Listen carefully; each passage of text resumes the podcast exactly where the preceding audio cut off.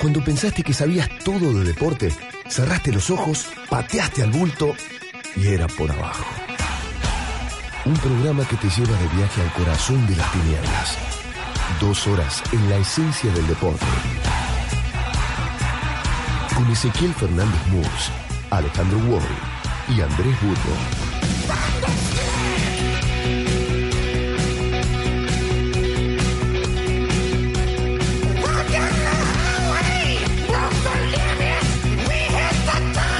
Comienza Nuestro American Dream. Ecuador 93. Fue la última vez. Van 23 años. Sin Copas Américas. Al principio En 1916 era campeonato sudamericano. y se jugaba en Sudamérica. Ahora Es Copa América. juegan los del norte Y se juega en el norte. en Estados Unidos. El país del soccer. Porque In God We Trust. En menos de tres horas Debuta Estados Unidos. forma con Henry Kissinger al arco. alias el Cóndor, Línea de cuatro. George Bush padre, George Bush hijo. Jeb Bush. Bush nieto. En el medio, El FBI. la CIA La embajada. y Walt Disney. Adelante. Por derecha, Ronald Reagan. Ronaldo Reagan. Y de nueve, Única punta. el Don King Rubio, Donald Trump. director técnico. Capitán América. Ojalá jugaran Muhammad Ali. Jackie Robinson, Martin Luther King. Miles Davis, Elvis. Bob Dylan. Y Marlon Brando. En la Conmebol Y en la CONCACAF. quedaron todos presos. Bursaco. Figueredo, Leos. FBI para todos. Y en la AFA. Renuncian todos. Viene la FIFA. Pero ni la nueva FIFA se salva. Hoy, hoy mismo. Allanaron su sede en Zurich. Ahora Señores, hay que pedir perdón por el doping del Diego, por la mano de Diego. nos cortaron las piernas. Yankees come home. Relaciones carnales Las venas abiertas. de América Latina. Pobre Mercosur. Solo quedan Eh, Neymar, que no juega, Luis Suárez que está lesionado. y Leo Messi. ¿Jugará Messi el lunes? Tata, I have a dream. haremos la América. La copa La Copa. se mira y no se toca. En el día de... Ni una menos. Comienza Era por abajo. Y nos sumamos a ese grito. Porque esto Esto con Grondona no pasaba.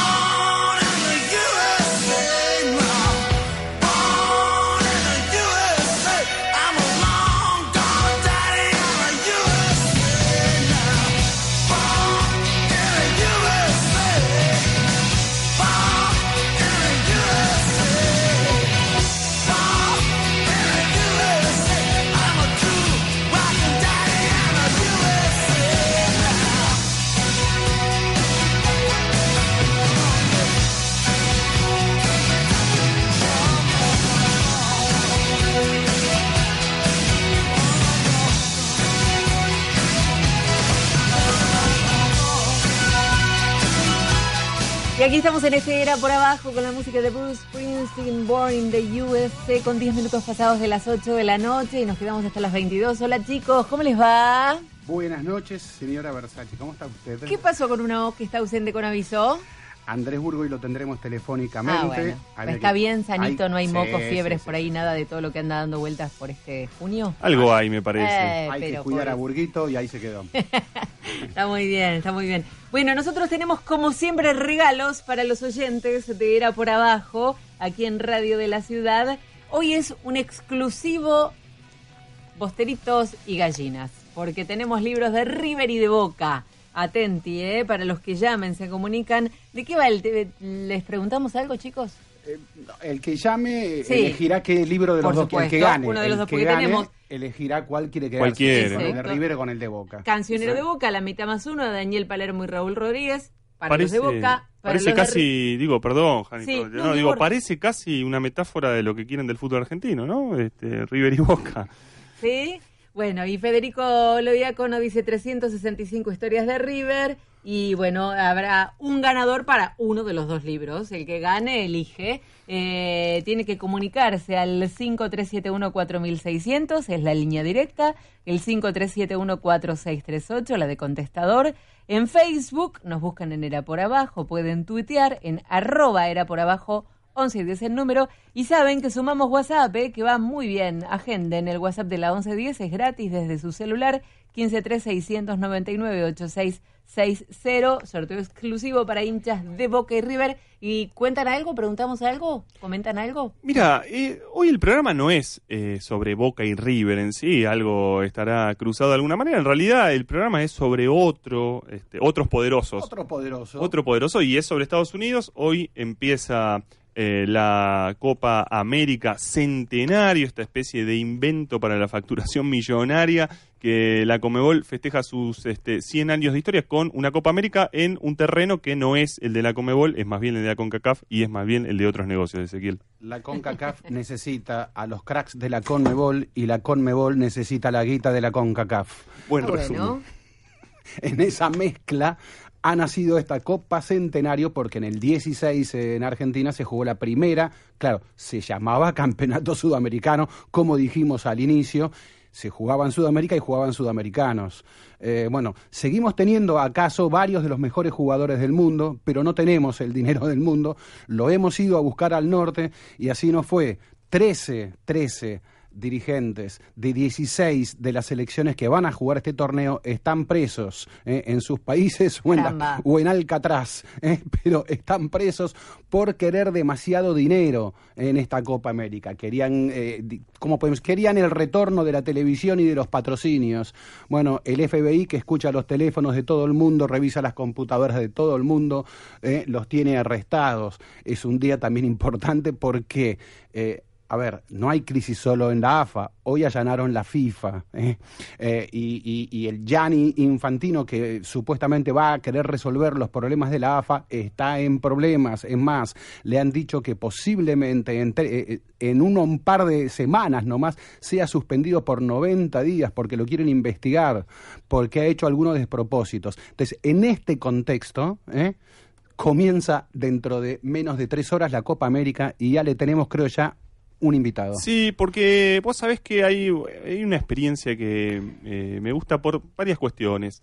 Este, una porque es autogestiva, porque es un periodista, este, un colega que este, se mandó a Estados Unidos a cubrir este, la Copa América Centenario, a recorrer también de algún modo este, lo que la, la cultura estadounidense, este, las cuestiones este, también este, que se cruzan con el fútbol. Hablo de Guillermo Catalano, algunos lo conocerán por eh, Fierita, eh, un hombre hiper, hiper eh, tecnologizado, digitalizado, y que este, armó la plataforma decidilo.com, que no solamente es, como decía, autogestiva, sino que además es como que es una especie de elige tu propia aventura de los lectores. Lo tenemos a, a Guillermo, a Fierita, en línea. ¿Cómo estás? Alejandro Wall. Eh, Guille, ¿cómo estás? Bueno, Ale, bueno, muchas gracias por lo que dijiste. La verdad que primero aclarar una sola cosa. Yo no me considero colega de ustedes, los admiro mucho eh, y de hecho disfruto mucho de, de mucha de su obra. yo soy ni más ni menos que un presentador de tele, un mago muy malo eh, y un apasionado por la internet. A veces pongo periodista porque si no no te dan la vista para salir, pero pero bueno, nada, digo, arrancar por eso, por el respeto de verdad y la admiración. Y esta no es una cobertura deportiva, vos lo dijiste muy bien. Esta es una aventura. Eh, yo voy a, a vivir la Copa América siguiendo Argentina y voy a cruzar todo Estados Unidos, que eso es, te diría, lo que lo que más me apasiona. Tuve la suerte de estar en dos mundiales, eh, pero esta Copa América tiene el condimento de que cruza la selección todo un continente de, de oeste a este y de norte a sur. Entonces, bueno, la, la idea era un poco mostrar cómo se vive semejante cruce y semejante como las películas de vaqueros que se cruzaban todo Estados Unidos. Bueno, eso es un poco lo que vamos a hacer, con el condimento de que son eh, mis seguidores de Internet los que deciden cada paso de mi cobertura y de mi aventura. Guillermo, no te preocupes, te habla Ezequiel Fernández Moore, buenas noches y gracias. Eh, no te preocupes si vos decís que no sos un periodista deportivo, porque nosotros tampoco sabemos si este es un programa deportivo. Eh, pero bueno, contanos, genial. co- contanos tus primeras, tus primeras experiencias ahí. ¿Qué olés? ¿Qué es el fútbol? ¿Qué es la Copa América en ese país al que ha llegado? Mira, yo estoy en este precisamente en Houston, que fue la primera escala de mi viaje, me abrí un día entero para estar acá. Todo sale bien, Argentina tiene que jugar acá eh, para semifinales. Y, y acá, a simple vista, a ver, digamos, en este momento vos me encontrás en un centro comercial muy grande, donde vinimos un poco a hacer tiempo para salir, escaparnos un rato del, del aeropuerto. No hay una persona con camiseta de fútbol.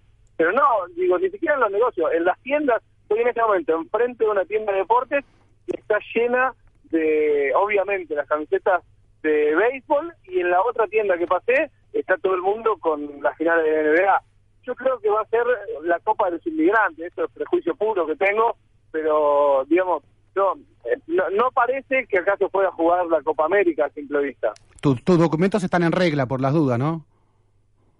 Sí, sí, totalmente, en Ah, regla, totalmente en regla. Igual acá, acá Está- eh, estamos estamos digamos Donald, Donald Trump kilos. Estamos Trump kilos, Sí, si, sí, si sí. tenés el documento en regla. No, bien. no, no, tranquilo, tranquilo. Está todo, todo en regla, todo como corresponde.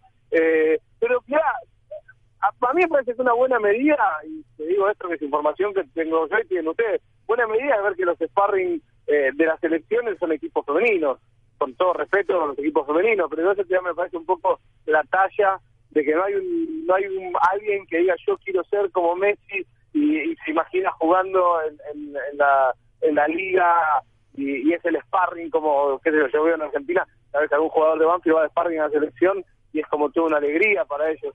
Me parece que eso es un poco medida de cómo se va a vivir esta Copa acá.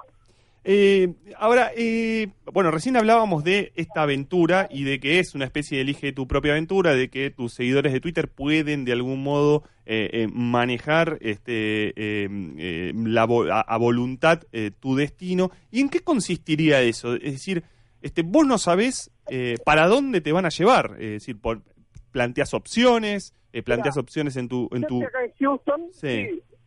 Eh, ahí en decidilo.com o en las cuentas, tanto en la de Twitter como la de Facebook, ponele, yo le dije, bueno, voy a estar un día en Houston, ¿qué quieren que les muestre? Porque, digamos, al fin y al cabo todo esto yo lo muestro, no es que me eligen y yo me, veo, me voy a pasear, digamos, me voy a pasear, pero además lo muestro por internet, pero lo contrario tendría que pagarlo yo. Eh, y en Houston le propuse qué les interesaba de Houston y le di cuatro opciones que me parece que eran un poco icónicas de esta ciudad.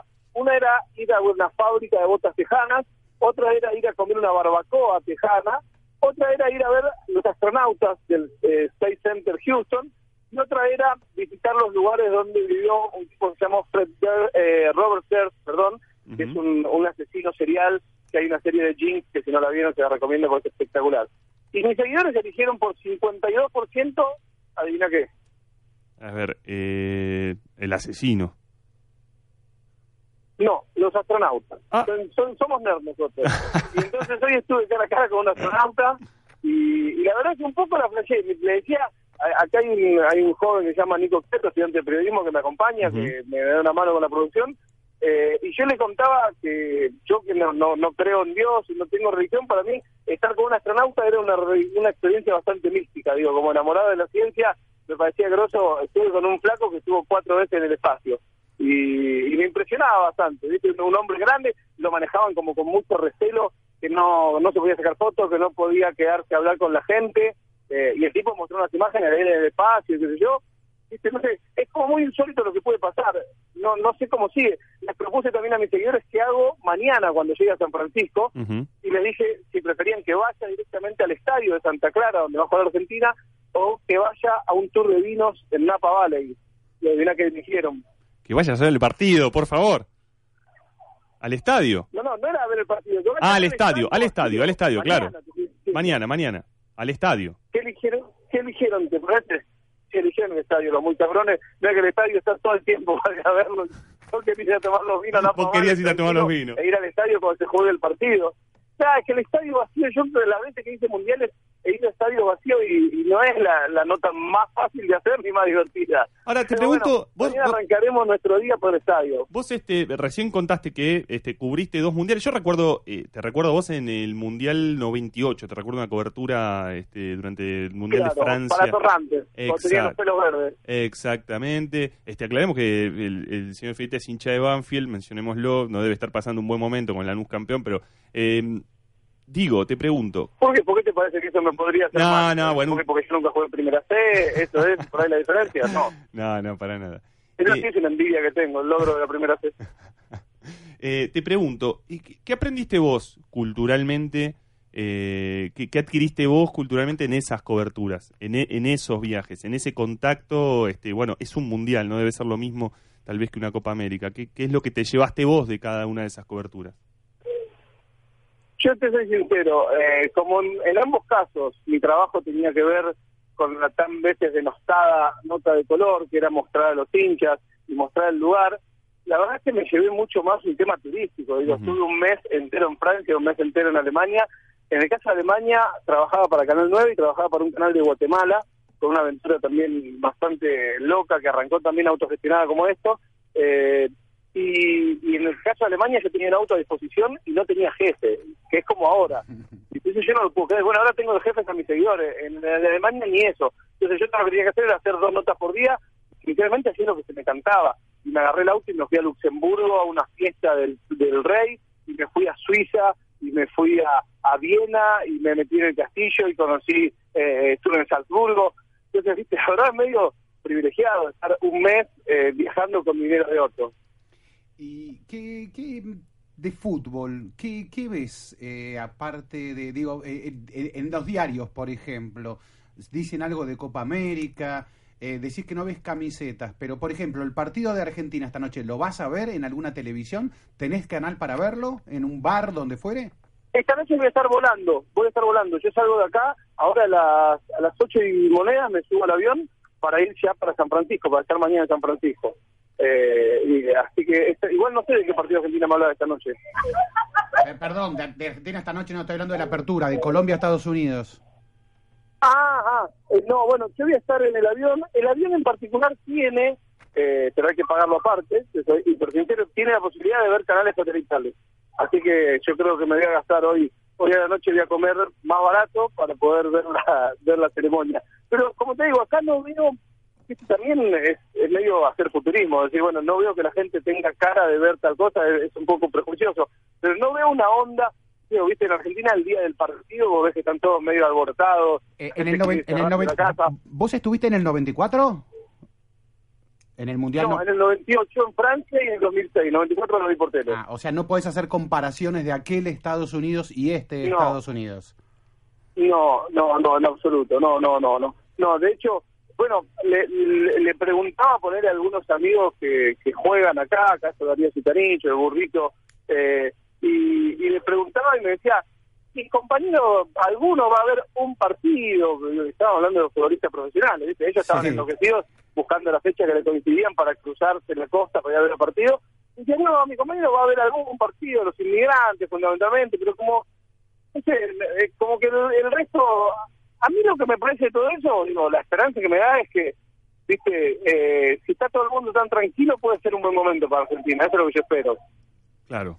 Para una generación, la generación que es la generación hija del Mundial 86, por otra parte.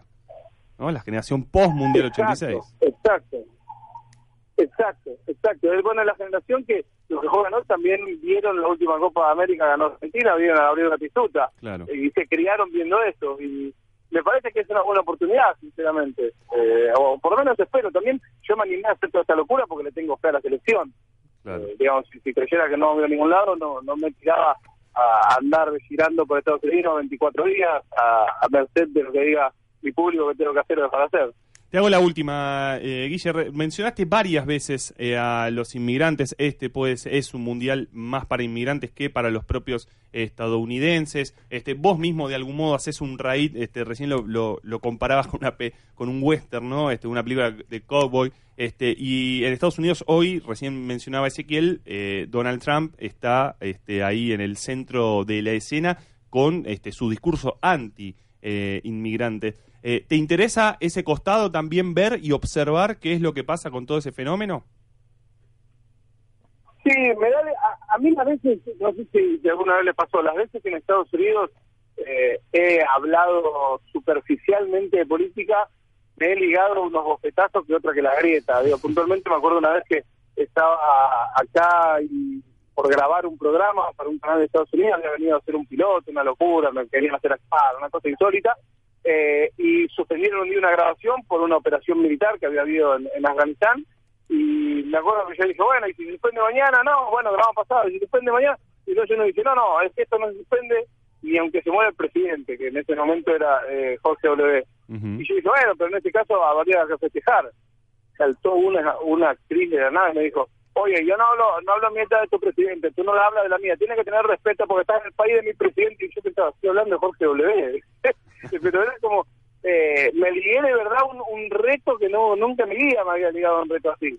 Pero bueno, entiendo que, que se vive también con una solemnidad y, y, y como que te diría no sé si hay no, si hay esa cosa o por lo menos en los círculos donde yo me he movido si hay esa cosa como de socarrona ácida me parece que, que hay más una cosa de bueno tal sigue tal tal sigue tal. Y el análisis a priori te estoy hablando del prejuicio total eh, no sé si se banca mucha acidez. Bueno, procuremos que tu camino y tu destino lo decidan tus seguidores y no eh, el FBI o las autoridades este, estadounidenses, Guillermo. no no no y basta de nombrar lo que estamos hablando por, un teléfono acá Sí, y, y te queremos, te, te- que ir a buscar te agradecemos mucho, te agradecemos mucho, este, Espera, una pregunta te hago yo a vos, Ezequiel, te aprovecho, una, una sola. Sí. Tengo ganas de ir a, al Mustang Ranch, pero Ah. yo creo que la gente no me lo va a votar. Quiero ir por las mías. ¿Vos Sí. qué decís, va o no va? Sí, llévate por favor un libro de Dígame Ringo para Sí, venderlo. sí, ahí. por eso, de eso te hablo, claro. Claro, Eh, por eso te pregunto. Y sería extraordinario. Conforte, igual, si sigue vivo, que parece que sí, tiene sus 90 años y está viviendo frente a las playas de Río de Janeiro. ¿eh? Eh, no, no vas a encontrar Bueno, rastros. entonces no lo voy a ver. No, claro, no vas a encontrar Ah, no lo ya. voy a ver. No, no, no. Hoy me parece que es un burdel mucho más sofisticado. Las chicas se consiguen por internet, etcétera, etcétera. Ya no, no, no. No, no te No, hace no. falta ir ahí. No Igual no, no era mi intención... No era mi intención gastar mis magros viáticos en esto, pero No, sí ir a ver el lugar histórico y sacarme una foto. Igual eso lo decidirán tus, tus, tus, tus seguidores, este, que, qué debes hacer o qué no. Bueno, así tampoco que- tanto, tampoco tanto, tampoco tanto. Una- un Tampoco- abrazo y- No seamos tan buenos, muchachos. Eh, Guille, bueno, decidilo.com, señores, arroba fierita catalano en Twitter, decidilo.com es eh, la página que pueden seguir este, al amigo Fierita. Te agradecemos ade- no solamente la comunicación, sino porque además no nos podíamos comunicar y fuiste vos el que llamaste a la radio, así que este, no tenemos enviados, Como pero hoy, Lombardi. hoy fuiste nuestro, nuestro, nuestro enviado allí en, eh, en, este, Estados Unidos, en Houston. Muchas gracias, Guille. Te mandamos un abrazo. Con mucho gusto, con mucho gusto, con el afecto y la admiración de siempre hacia ustedes. Para mí es un honor hablar con ustedes. Muchas gracias, compañeros. Abrazo. Adiós. Era por abajo. Todo sobre el deporte local, nacional e internacional. En la radio de tu ciudad.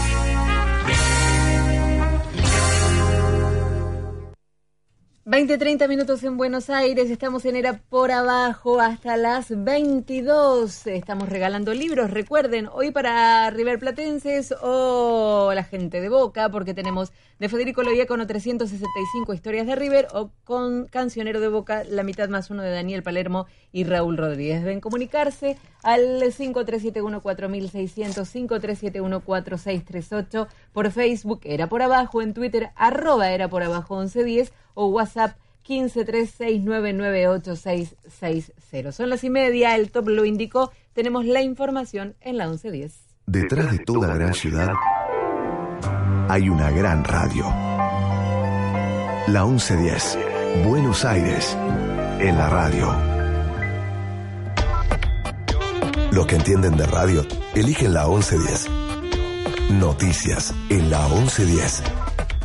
Para oyentes con experiencia.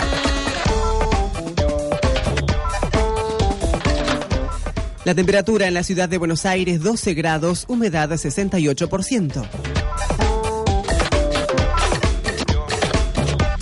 Miles de personas en todo el país repudian la violencia contra la mujer. La multitudinaria manifestación que se realiza en Plaza de Mayo bajo el lema Ni una menos se replicó también en Córdoba, Santa Fe, Catamarca, Salta y Entre Ríos. El gobierno denunció que desde el Ministerio de Justicia se buscaba influir en el funcionamiento del Poder Judicial. En el documento El Estado por el Estado, la Casa Rosada advirtió además que el exministro de Defensa Agustín Rossi incrementó de manera desproporcional el número de empleados y la transferencia de fondos a las universidades nacionales. La asesora jurídica de la AFA confirmó que la creación de una comisión normalizadora compuesta por miembros de la FIFA y de la CONMEBOL. Monserrat Jiménez explicó que el objetivo de la comisión será analizar la problemática de la AFA y establecer una nueva fecha de elecciones. Datos del tiempo. El cielo está nublado en la ciudad de Buenos Aires. La temperatura actual 12 grados, humedad 68%. Locución Diana Surco. Noticias 1110. Comienzo de espacio publicitario. Ay, pero qué tarde, ¿qué se me hizo? Me tengo que apurar porque si no, no llego, no llego, no llego. No, pero seguro, ¿qué problema? Eh, bueno, vamos a encontrar una solución. Bancame ahí que en dos minutos estoy con vos. Bueno, vos ahora te tenés que ir. Sí, pero yo quiero hablar de esto ahora. Cuando llegue a casa te llamo. Te- Tres de cada diez muertos en el tránsito son peatones. Cruzá siempre por la senda peatonal o esquina, respetando los semáforos. Allí, todos los vehículos deben darte prioridad. Luchemos por la vida. Estamos al aire, sin red, pero estamos en las redes. Escuchanos en www.buenosaires.gov.ar barra Radio Ciudad. Seguinos en Facebook barra la 1110 y en Twitter arroba la 1110. La 1110. Más que una radio. Una nueva forma de comunicarnos. ¿Te morís por saludar a alguien? ¿Comentar? ¿Opinar? ¿Tenés la respuesta a la pregunta que todos están haciendo? Contanos todo. Ahora, a través de nuestro WhatsApp. Anota 11 3699 8660. La 1110. Siempre en línea directa con vos. La Fundación Florencio Fiorini, con la participación de la Liga Argentina de Lucha contra el Cáncer, convoca el Premio Bienal Fundación Fiorini 2016, que se otorgará al mejor trabajo científico original, inédito o publicado, producido en el país sobre nuevos desarrollos diagnósticos y o terapéuticos en cáncer. El proyecto ganador recibirá 40 mil pesos y se entregarán también dos Accessit premiados con diplomas. Los interesados pueden presentar sus trabajos hasta el 31 de agosto de 2016. Consulta las bases en www.fff.org.ar.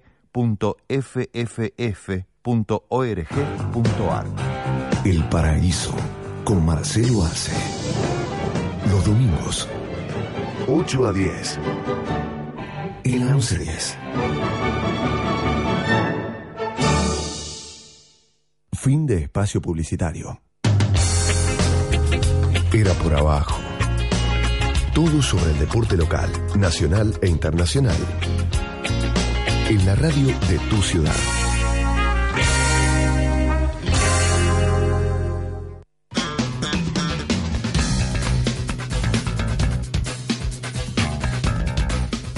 Y seguimos en Era por Abajo. Jani, tenemos los libros. Así es, supuesto. estamos regalando. eh, Hoy es para chicos de River o de Boca, o chicas, chicos y chicas de River o Boca, porque estamos el, tienen que elegir entre tre- de Federico Loiecono 365 historias de River o el ganador se llevará Cancionero de Boca, la mitad más uno de Daniel Palermo y Raúl Rodríguez. Estos dos libros estamos regalando en Era por Abajo.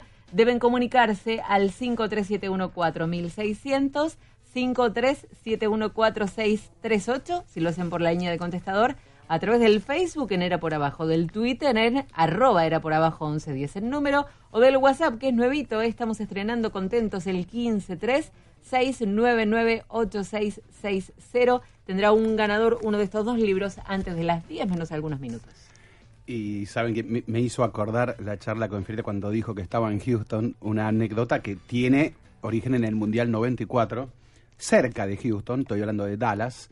eh, termina allí un partido eh, y, el negro Fontana Rosa estaba desesperado, desesperado porque no, todo lleno, todo lleno de gente, de los bares, todo, no tenía dónde sentarse a comer, van a hacer una cola kilométrica en un restaurante de- de- de casi comida rápida está con la bandejita, con algún otro colega, pero no tenía dónde sentarse porque estaba todo lleno y el flaco Menotti les hace una seña desde una mesa. Entonces el flaco Menotti fue el salvador.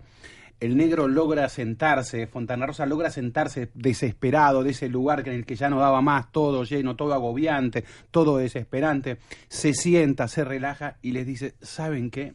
Les tengo que contar algo. En esta ciudad me parece que a Kennedy no lo mataron. Kennedy en esta ciudad se suicidó, dice. El negro Fontana Rosa que seguramente tenía esas salidas y, este, en la cotidianidad, ¿no? Este, de lo que los conocíamos. Pero bueno, Dallas, Houston, Estados Unidos, nosotros eh, solemos ser eh, tres, bueno, cuatro por supuesto con Hani, eh, pero hoy nos falta una tercera, una tercera pata que no nos falta de- del todo porque está del otro lado Andrés Burgo. ¿Cómo estás, Andrés? ¿Cómo le va, Ale S? ¿Qué tal todo? Muy bien, y eh, fútbol, Estados Unidos, eh, y uno tiene en- enseguida el- lo que puede pensar es eh, Mundial 94, del que ya vamos a hablar, ahora Copa América Centenario, pero hubo un equipo que es como el equipo insignia, emblema de lo que es el soccer estadounidense. Claro, que era el Cosmos.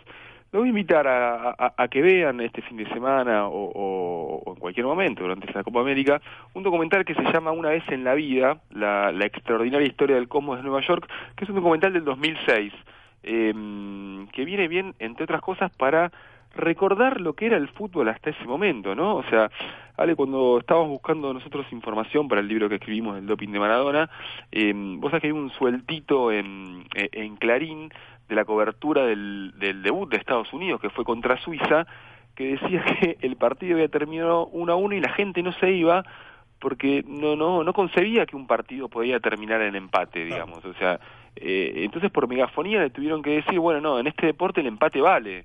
Eh, Los deportes de Estados Unidos lo, no terminan en empate. bueno, básquet no, volei no, eh, béisbol, fútbol americano, siempre hay un ganador. Eh, y ese desconocimiento era el que eh, había en, en el fútbol de Estados Unidos eh, cuando llegó el Cosmos, que es un equipo de la década del 70. Eh, básicamente, que era el fútbol hasta entonces, era lo que era Go Gatchens, que es el, haitiano, el que hizo el gol, el gol más famoso de la historia de Estados Unidos, ¿no? El 1 a 0 contra Inglaterra en el Mundial 50. El tipo en verdad era un haitiano que lavaba platos en Nueva York y era un, indocumentado, un, extranjero. Y, el fútbol era eso, básicamente, los estadounidenses hasta la década del 60, del 70, no tenían ni idea. Y entra por un turco el fútbol en Estados Unidos, porque el dueño de la Warner, que tenía estudios de cine, tenía discográficas, una de estas discográficas era Atlantic Records, que estaba a cargo de dos hermanos turcos, eh, uno de ellos dice, bueno, yo me voy de la empresa, y, y Ross, el capo de la Warner, le dice, no, no, yo quiero que te quedes, ¿qué querés? Bueno, quiero un equipo de fútbol. Entonces el tipo ahí este, mm, dice, vamos a armar el Cosmos. Y, en el 70 eh, empieza el Cosmos, cuya primera camiseta era verde y amarilla por Pelé, y después cuando viene Pelé claramente eh, es blanca intento de seducirlo por, eh, por el Santos de Pelé, ¿no? Sí, ahora lo, lo- lo más divertido, yo no sé si lo llegamos a ver, a- llegamos a compartir sala en el Bafisi, cuando lo dieron hace algunos años, este documental, Andrés. No, Eh, so- sabes que este lo vi en internet, ¿eh? Ah, yo recuerdo haberlo visto en el Bafisi, que llegó para alguna de las ediciones de años atrás del Bafisi, y, y, y lo más, eh, lo que más me divirtió, casi te diría, de ese documental, fue cuando eh, eh, aquel italiano que parecía Corleone, Giorgio Ginaglia, Sí. número eh, pot- potentoso número 9, eh, torpe pero mafioso, eh, decía que negro. decía que él era mejor que Pelé, ¿no? Claro, sí, sí, sí, sí. Bueno, eh, el tema es que a Pelé le pagaban fortunas, le pagaban 5 millones de dólares cuando el mejor beisbolista de esa época ganaba 200 mil dólares por año. De hecho, el pase entró en peligro porque el presidente de Brasil, que era Ernesto Geisel, militar, se niega porque dice, no, Brasil es Pelé, Pelé es Brasil, se queda acá. De la Warner no saben qué hacer y llaman a, a Rockefeller, el, el vicepresidente de Estados Unidos. Rockefeller no sabe, no tiene ni idea quién es Pelé, pero... Pregunta, dice, ¿quién es Pelé? Pregunta Rockefeller. Ahí se mete eh, Kissinger, secretario de Estado, el, el hombre íntimo de las dictaduras latinoamericanas, y dice, ah, esto me puede servir a mí. Entonces él es el que hace, el que destraba el pase, y Pelé con 34 años eh, llega al Cosmos y empiezan a ir todos, ¿no? O sea, Gordon Banks, George Best, Johan Cruyff, eh, Rinus Mitchell, eh, Beckenbauer, Carlos Alberto, estos dos últimos llegan al, al Cosmos que se convierte eh, en, un, en un boom espectacular, ¿no? Digo, artistas, Perdón, perdón, le- políticos. le- y le preguntan ahí a Menotti por el Loco Gatti, querían llamarlo al Loco Gatti. Y Menotti, la respuesta de Menotti fue no, el Loco Gatti es demasiado serio para ese circo. Pero bueno, de repente, sé, Mick Jagger entraba al vestuario del Cosmos, todos los lunes había una fiesta en, en el boliche Manhattan, que era Estudio 54, los jugadores tenían sexo arriba de los aviones, el Cosmos sale campeón, se despide Pelé, eh, el Cosmos empieza primero a hacer giras por, por todo el mundo, ¿no? Pues, eh, vino tres veces a Argentina, partidos que hoy miramos son insólitos, Jugaron jugó contra Independiente Rivadavia en Mendoza, contra Belgrano en Córdoba, en Tucumán contra el Sub-19, un partido que jugó Maradona, eh, después River y Boca y la selección argentina fueron a jugar a este contra el Cosmos. Hay una imagen muy famosa del Beto Alonso jugando con zapatilla flecha, porque eh, era un campo de césped sintético, no, no quisieron usar botines.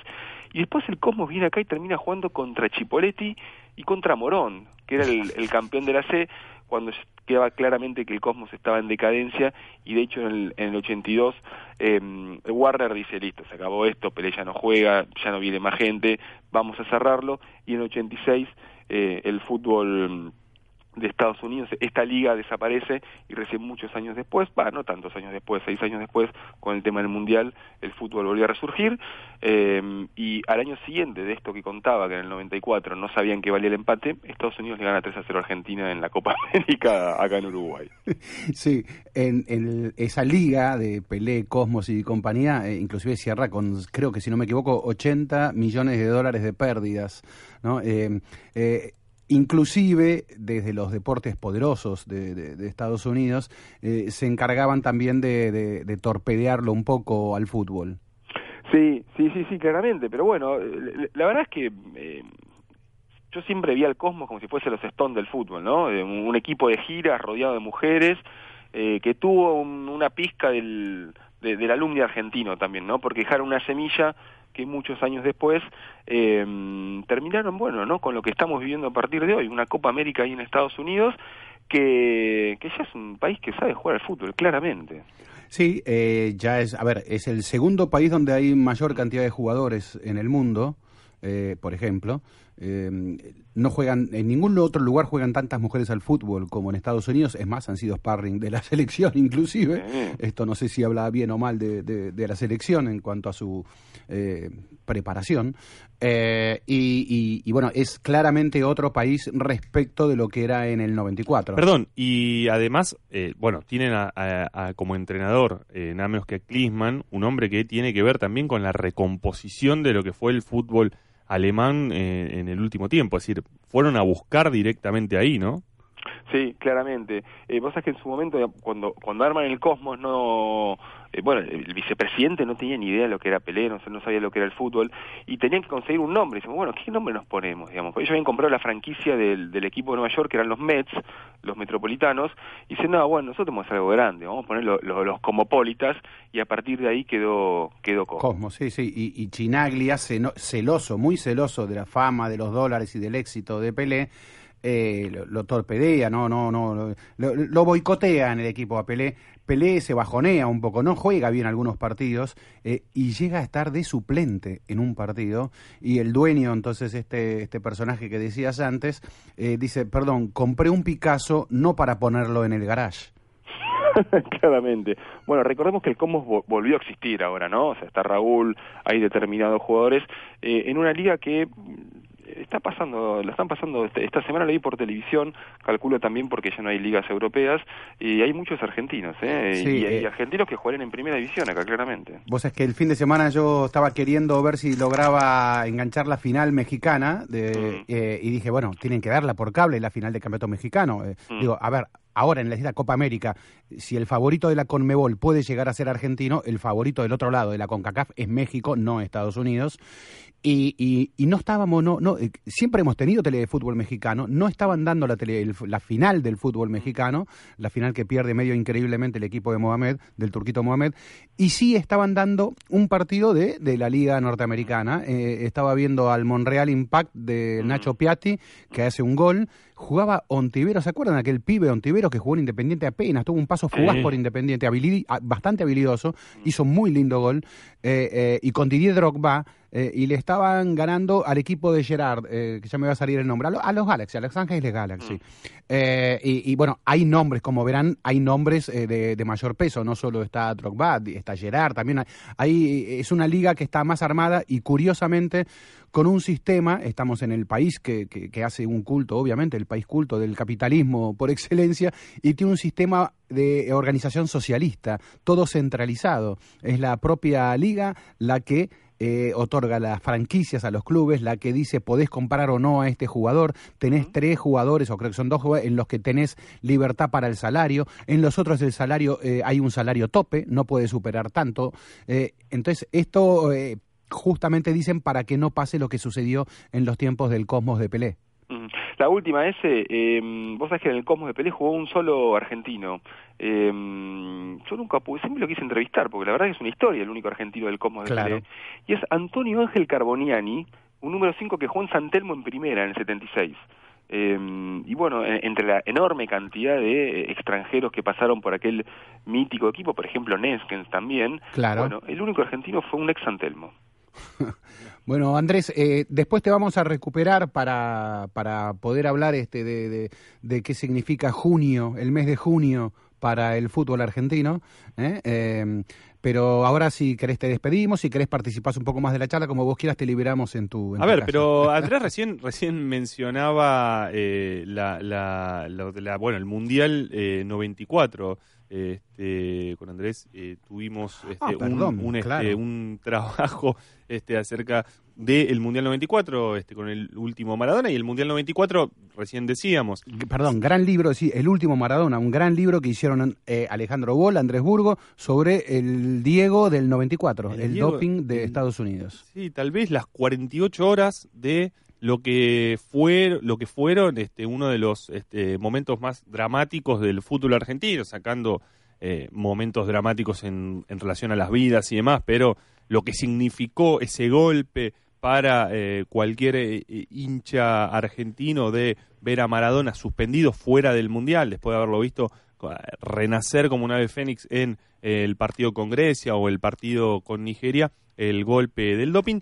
Eh, y ahí, bueno, este, por supuesto también estaba mezclada eh, cuestiones que tenían que ver con eh, la política estadounidense, la política propia de el menemismo. Estábamos en el corazón de las relaciones carnales, ¿no? Año 1994. Y aun cuando uno podría suponer que eh, había injerencia en relación a lo que sucedió con Maradona por parte de el gobierno de Estados Unidos o del gobierno eh, argentino, en rigor este, fue o pudo haber sido eh, menor este, por lo menos en, en tanto de si salvaban a Diego o no salvaban a Diego. En ese momento Menem estaba peleado con Maradona, en esas eh, relaciones que, que, van y vienen. Eh, este, de hecho, Menem había, estuvo eh, en los primeros días del Mundial y hasta, hasta tenía entradas para, para ir a, ver a Argentina-Nigeria y ni siquiera fue a la concentración del Babson College, la, la concentración donde estaba eh, la selección. Este Menem cuando estuvo allí, este, bueno, se entrevistó con Bill Clinton, que era el, el presidente, y con quien era el ex presidente George Bush, padre, eh, con el que incluso se fue a jugar eh, al golf a la casa de, de, fin de semana. Pero decía, bueno, este Menem había estado ahí, eh, se desata eh, la cuestión de, de, del doping, se desatan esa, en esas horas eh, terribles entre llamados de dirigentes, Grondona hablando con, en ese momento, el secretario general de la, de la FIFA, Joseph Blatter, en ese momento, Joao Belange, era el presidente, se genera esa conmoción y vos sabés que quería rescatar de aquellos días unas algunas cuestiones, ¿no? Por ejemplo, algo que había escrito eh, Eduardo Galeano eh, en página 12.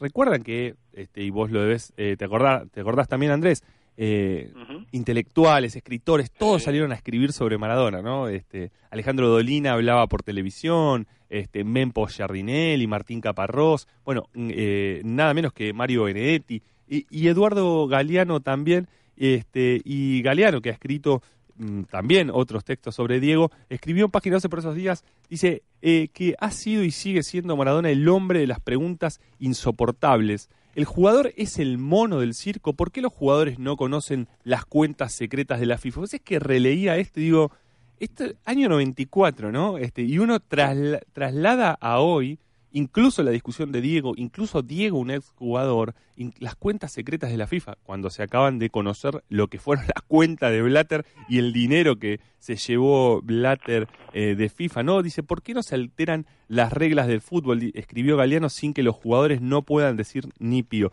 Joseph Blatter, burócrata del fútbol que jamás ha pateado una pelota pero anda en limusinas de 8 metros y con chofer negro, se limitó a contestar, el último astro argentino fue Di Stefano. Eh, bueno, este Galeano eh, escribe un largo texto, se generan cosas como eh, un, una, un, abogado este, había demandado, incluso a, en, en, Bangladesh, un abogado había demandado a Joao Belange por todos los trastornos mentales que le había generado eh, la, la, expulsión de Diego del Mundial, una expulsión que en la que hubo un doping desde ya, en la que algunos, un médico argentino, Roberto Pedro, denuncia irregularidades en la contraprueba, esas irregularidades que tenían que ver con que la, la segunda prueba debía estar eh, ciega, es decir, no, no, se debía saber de, de, quién era esa prueba, si era, de, si era de Diego Maradona, tenía que tener un código, ese código solamente lo podía conocer Blatter, y sin embargo, cuando en Los Ángeles se,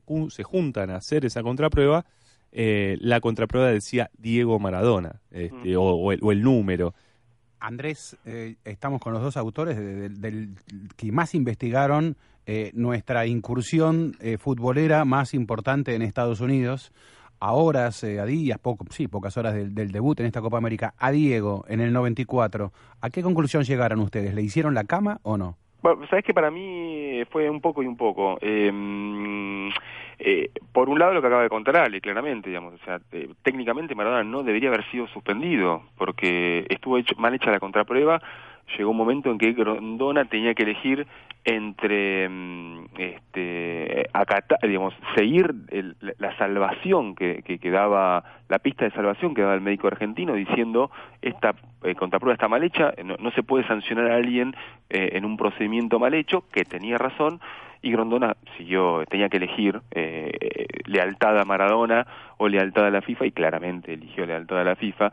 Dicho esto, eh, la preparación de Maradona fue la preparación de un físico-culturista, digamos, o sea, su entrenador era Daniel Ferrini, la...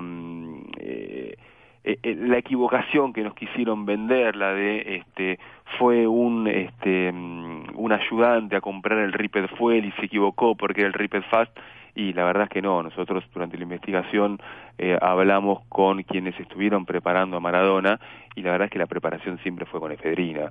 Eh, al menos, bueno, ah, le pasaron dos años que, desde que escribimos el libro y yo recuerdo esto, ¿no? Sí, sí, sí, es, es así, es así, Andrés. Eh, pero bueno, y, y algo que, a ver si esto sí lo recordás. Eh, bueno, Diego no volvió a Estados Unidos desde entonces, ¿no? Uno eh, se pone a pensar eh, y Diego en, en esa segunda vida, hay no sé, no sé cuántas vidas ten- tenemos acá adelante el, el último libro incluso de Diego, Mi Mundial, este, Mi Verdad sobre el México 86. ¿Cuántas vidas ha tenido Diego después de aquel Mundial 94, después de la internación en Punta del Este? Pero Diego no volvió, no pudo siquiera, a- hizo las, los trámites para, para llevar a Disney a su, a su nieto, si no me equivoco, a su nieto, este, y se lo negaron esos trámites. Recordemos que Diego además generó y trabó una relación vivió en Cuba, trabó una relación con Fidel Castro, eh, posterior a eso una relación con eh, el propio Hugo Chávez. Y vos sabés que a partir de eso, este, con Andrés buscamos los, eh, las menciones eh, a Diego en los cables de Wikileaks, en los cables del Departamento de Estado. Son unos 250 mil cables y hay seis menciones al apellido Maradona en Wikileaks. Este, son ap- apenas este, consideraciones, pero por ejemplo el 5 de septiembre un cable de la Embajada de Nigeria habla de la popularidad del expresidente militar de ese país, Ibrahim Bangahida, y asegura que ya no cuenta con la reputación Maradona. Y hay varias de esas de, este, de- de describir a un gran político como un Maradona. Por ejemplo, también está el viaje en tren hacia Mar del Plata, a la cumbre de los pueblos que Maradona hace junto a Hugo Chávez y a Evo Morales, el día en, que Hugo Chávez anuncia eh, que con esta pala vamos a enterrar el arca y que finalmente eh, se entierra eh, el arca con Néstor Kirchner en la presidencia de la Argentina, este, se ve reflejado esa participación el 7 de noviembre de 2005 en un cable desde Honduras y el 8 de noviembre en la de un cable de la Embajada de Turquía. La sección de intereses de Estados Unidos de La Habana informó el 28 de noviembre de 2006 sobre las celebraciones por los 50 años del desembarco del Granma, la embarcación que llevó a eh, Fidel Castro, al Che y al resto de los revolucionarios este, a, en 1956 hacia, de México hacia Cuba. Y allí entre las personalidades que se mencionan aparecen Daniel Ortega, Evo Morales, eh, Daniel Mitterrand, la, la hi- hija de, de- No, no, la- la, la la mujer, esposa, la mujer de. François Mitterrand, la viuda de François Mitterrand, Gabriel García Márquez y Diego Maradona. Eh, un cable de la Embajada de Sudán, eh, el, el 14 de septiembre de 2008, habla de una prenda a la que llaman Maradona por el famoso jugador de fútbol. Este, el 21, en- 21 de octubre de 2009, desde la Embajada de Buenos Aires, en atención con esto, aluden a una columna del editorialista Joaquín Morales Solá en el diario La Nación, donde se refiere a la obscena diatriba antimedios del entrenador de la selección argentina, Diego Maradona. Estamos hablando de la famosa conferencia de prensa del que la sigan chupando de Diego Maradona. Este, bueno, y hay, y hay algunas menciones más. Pero fíjate cómo aquel momento, ese Mundial 94 que pudo haber sido el renacimiento de Diego, o que parecía ser el renacimiento de Diego, terminó siendo su ruptura total con este, el gobierno de Estados, de Estados Unidos y con los Estados Unidos. Sí, lo- último, eh, al menos de mi parte que quería agregar. Eh, el último partido de Argentina fue en el Foxboro, el último partido de Maradona, mejor dicho, fue en el Foxboro, aquella imagen de la enfermera falsamente culpada, porque en verdad... Bueno, ese es otro de los mitos, Andrés. Claro, porque hay enfermeras que iban a buscar a, a- a los futbolistas que salían sorteados al antidoping en todos los partidos. Lo que pasa es que al ser Maradona había un montón de fotos de esta enfermera. Eh, fueron a buscar también a eh, Sergio Vázquez, fue el otro jugador, ¿puede Sí, ser? Sergio Vázquez. Y, y no, no, no, no, no, es- había sola, solamente había una foto contra las 10.000 de Maradona, porque claramente era Sergio Vázquez. Pero bueno, eh, ese estadio del Foxboro fue eh, demolido eh, y a su costado hicieron el Gillette Stadium, estamos hablando ahí eh, eh, en Boston, y bueno, se supone que Argentina debería jugar ahí el primer partido, el partido por cuartos de final, porque el primero del grupo D, que es el grupo de Argentina, va a jugar en ese estadio, entonces, bueno, preparémonos claramente para eh, eh, esta cuestión de, de- de recordar, digamos, eh, aquel día en que Maradona se retiró de la selección argentina. Y es curioso, no, perdón. Una vez, este, una vez Andrés, este, y con esto vamos cerrando que para el pico de las 21, eh, una vez le, le pregunté, por fin me encontré con un ciudadano de Bangladesh y le dije, escúchame, ¿Cómo fue que hicieron una manifestación en Bangladesh cuando a Diego lo echaron del Mundial 94? ¿Por qué manifestaron en las calles de Bangladesh? Y el tipo, un ciudadano indio, eh, periodista, eh, me dice, lo que pasa que nuestra televisión a colores comenzó con el Mundial de México 86. Es decir, nuestro primer héroe a colores se llama Diego Armando Maradona. Cuando lo echaron del 94, ¿cómo querés que no saliéramos a defenderlo? Un abrazo grande, Andrés, y después la seguimos. de la noche en punto en Buenos Aires llega la información a las 11.10. Detrás de toda gran ciudad hay una gran radio. La 1110, Buenos Aires, en la radio. Sabes que hay cosas que tenés que saber. Entérate. Noticias en la 1110.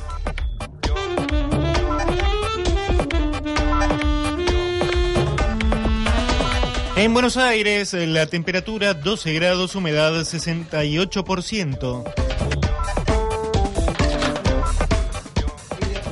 Miles de personas siguen en la Plaza de Mayo en repudio a la violencia de género. Con marchas en eh, Córdoba, Santa Fe, Catamarca, Salta y Entre Ríos, otras eh, provincias eh, donde también hubo movilizaciones por la convocatoria Ni Una Menos, dejaron expuestas las historias de miles de víctimas que reclaman justicia. Desde La Plata, Darío Bit, titular del refugio para víctimas de violencia Casa Abierta María Pueblo, afirmó que la justicia está en deuda porque se sigue favoreciendo y legitimando las desigualdades entre hombres y mujeres. La recaudación de mayo fue de 170.344 millones de pesos y la AFIP espera una mejora tras la baja de la presión tributaria. El dato de la recaudación impositiva implica entonces un crecimiento interanual de 23,5%. A pesar de ello, Alberto Abad, el titular de la AFIP, explicó que en estos momentos en el país se vive una baja de la presión tributaria y se aguarda el segundo semestre para conocer mejores resultados. Alberto Abad lo expresaba. Si uno baja las alícuotas y baja la presión tributaria, baja la recaudación. ¿Por qué nosotros nos sentimos cómodos? Porque entendemos que esto es una disminución temporal que después se va a sentir con mejoras en los periodos siguientes. En el Palacio de Hacienda, un informe de Antonio Deramo. El Ministerio de Desarrollo Social porteño pidió que se denuncien los hechos de violencia de género. La titular de la Dirección General de la Mujer, Lorena Calceta, sostuvo que tanto a nivel ciudad como nacional el Estado está preparado para asistir a las víctimas. Hay una serie de indicadores justamente los de el sometimiento, el querer cortarle los lazos sociales, los- la, la red del familiar, la red de amigas, no dejarla trabajar, decirle que no sirve para nada, que sin él no puede. Son una serie de indicadores que se repiten sistemáticamente entre los vínculos de violencia, en el círculo de la violencia. Y el acercarse a la línea 144, que es de Nación, a nivel nacional, o a la 0800-66 Mujer o 0800-66-68537, ahí mismo en ese recurso que le ofrece el Estado, que es la línea gratuita las 24 horas, los 365 días del año, puede llegar a tener asesoramiento, contención, acompañamiento. Datos del tiempo. El cielo está nublado en la ciudad de Buenos Aires. La temperatura actual 12 grados, humedad 68%. Locución, Diana Surco, Gastón Monjes. Noticias 1110. Detrás de toda gran ciudad hay una gran radio. La 1110. Buenos Aires. En la radio. Era por abajo. Ezequiel Fernández Murs. Alejandro Wall. Andrés Burgo. En la 1110.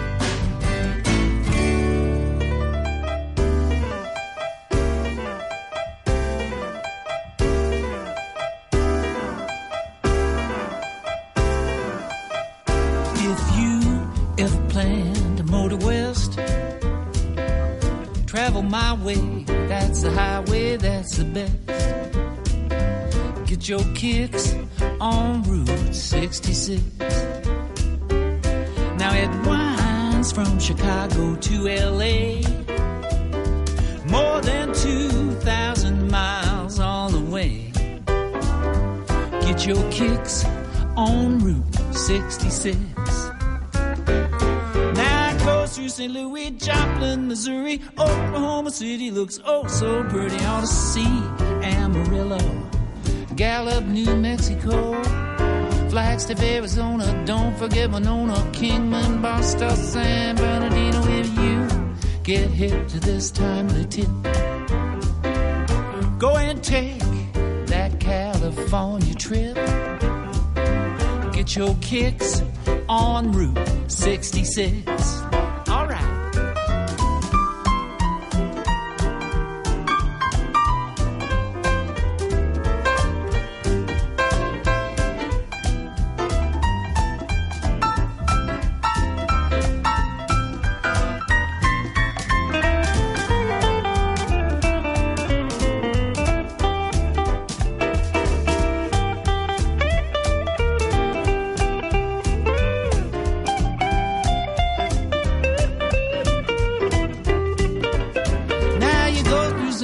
Joplin, Missouri, Oklahoma City looks oh so pretty on a sea. Amarillo, Gallup, New Mexico, Flagstaff, Arizona. Don't forget Winona, Kingman, Boston, San Bernardino. If you get hip to this kind of tip, yeah, go and take that California trip. Get your kicks on Route 66. Get your kicks on Route 66. Get your kicks on Route 66.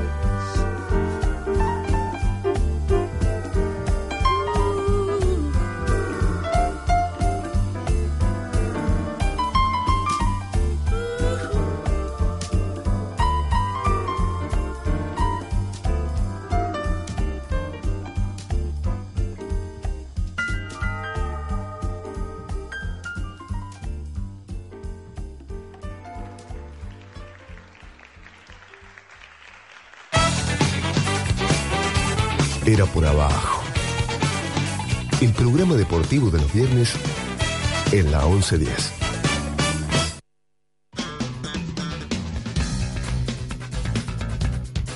Siete minutos pasaron de las nueve de la noche en Buenos Aires, viernes a la noche, y estamos hasta las 22 aquí en Era por Abajo. Y como siempre, los viernes a la noche aquí en Era por Abajo tenemos libros para regalar, literatura futbolera, por supuesto, hoy dedicada a River y a Boca. Así que tendrá que ser un ganador que le interese esta literatura.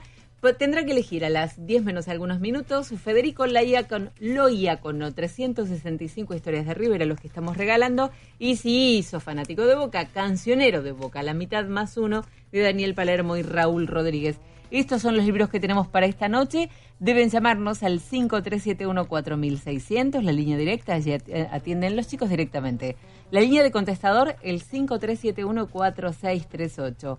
Vía internet, Facebook, era por abajo, Twitter, arroba era por abajo 1110 en número. Y WhatsApp, esto es el nuevito, vía celular, gratis 153 699 8660.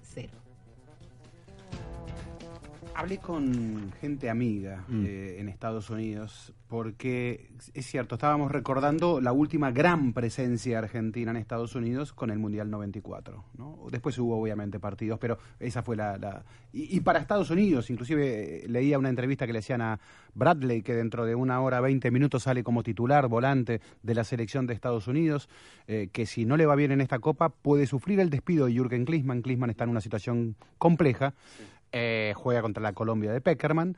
eh, y, y- y Bradley decía, después del Mundial 94, este es el máximo acontecimiento que tiene la historia del fútbol internacional en Estados Unidos. Eh, estemos atentos, por favor, decía eh, Bradley. Y, y- me pongo a hacer un juego porque quise hablar con gente de qué significa aquel 94 y este 2016 para Estados Unidos.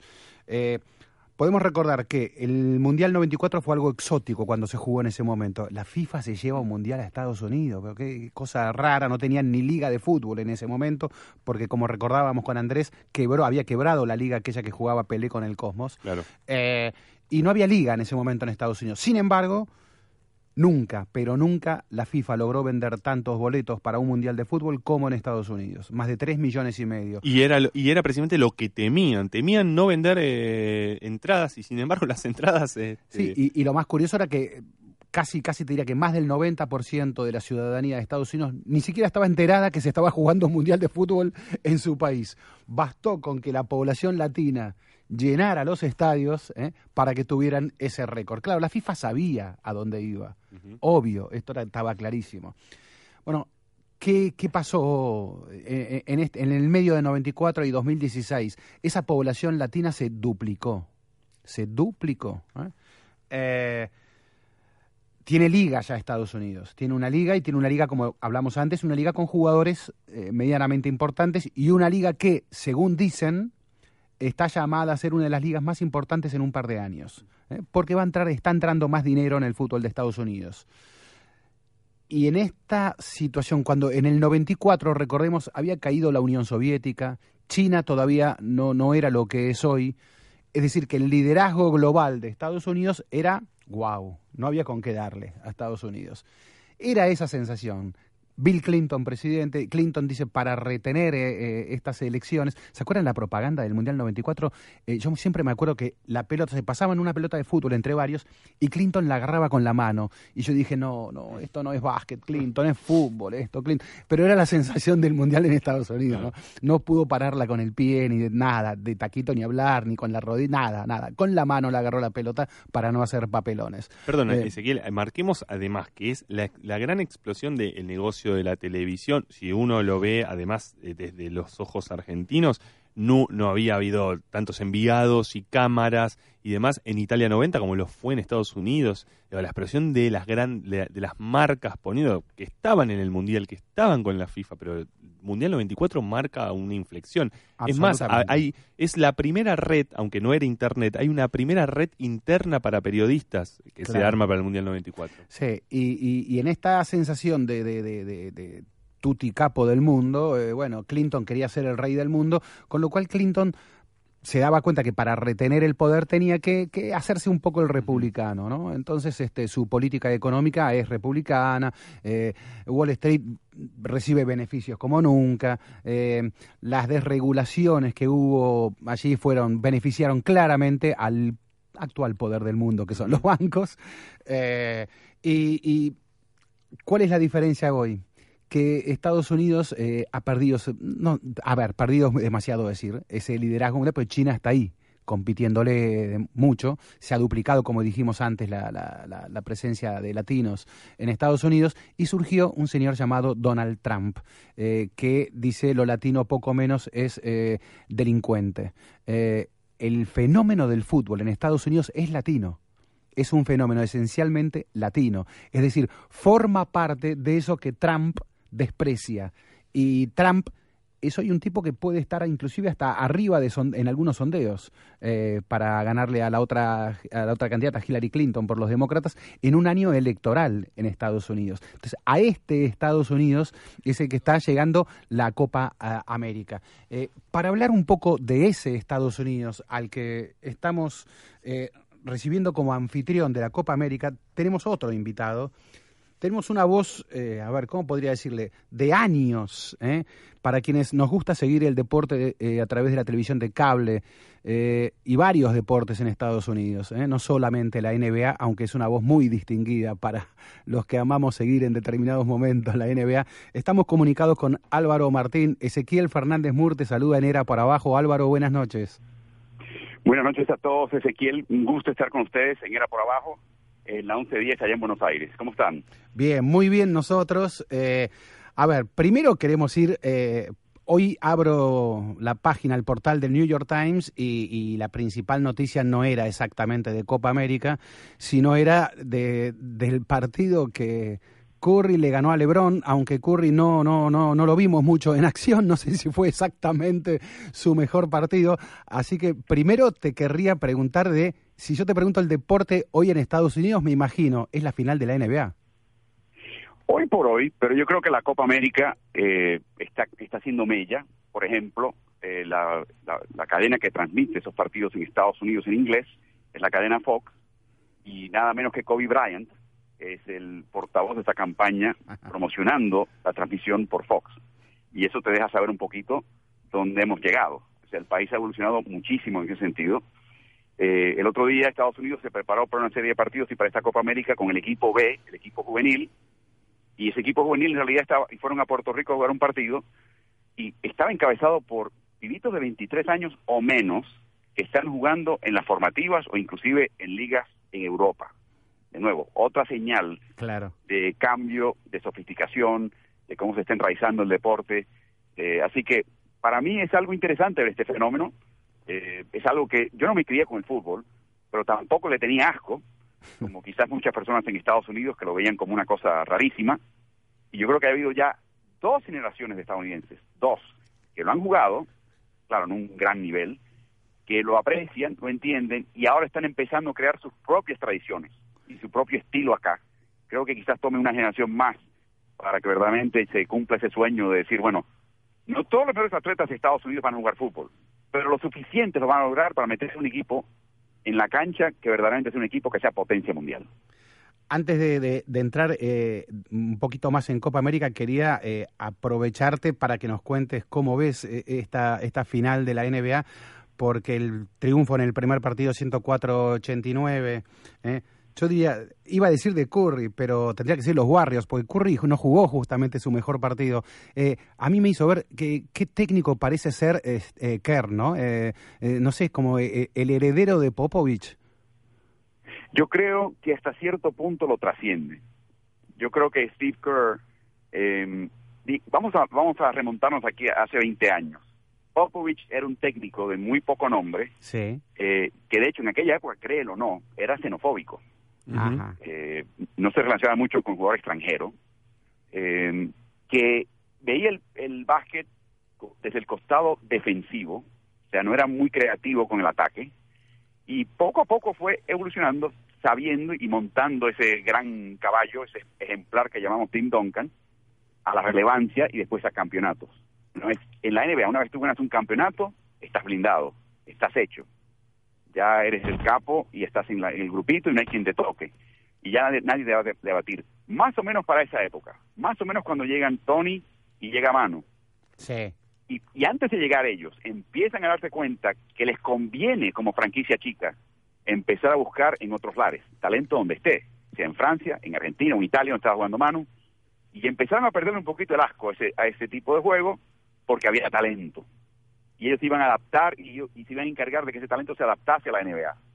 Y fue una metamorfosis muy interesante en ese sentido, hasta lo que estamos viendo hoy, que es un chico que prácticamente piensa que el básquet extranjero es mejor que el Estados Unidos en, en- etapas formativas, y creo que tiene razón, eh, y que se vuelca por crear una situación que incluya a todos, incluyendo a Héctor Messina, asistente, y a Becky Hammond como entrenador asistente, que es la primera chica que está de entrenador asistente de un equipo NBA a tiempo completo, en funciones, que también jugó el básquet. ¿Te das cuenta?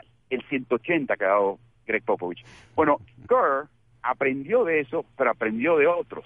Estuvo con Phil Jackson. Es un chico sumamente inteligente, un chico que nació en Beirut, Claro. habla árabe En Líbano.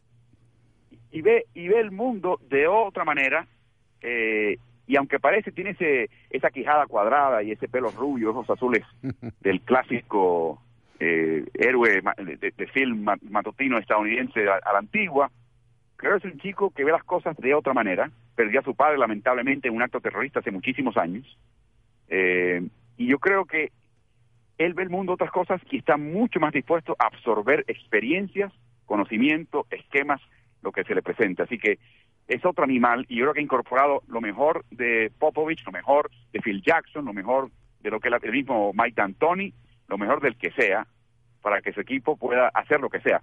Me De- bueno, cuenta, y saludos dicho sea de paso a Alejandro Wall y Andrés Burgo también.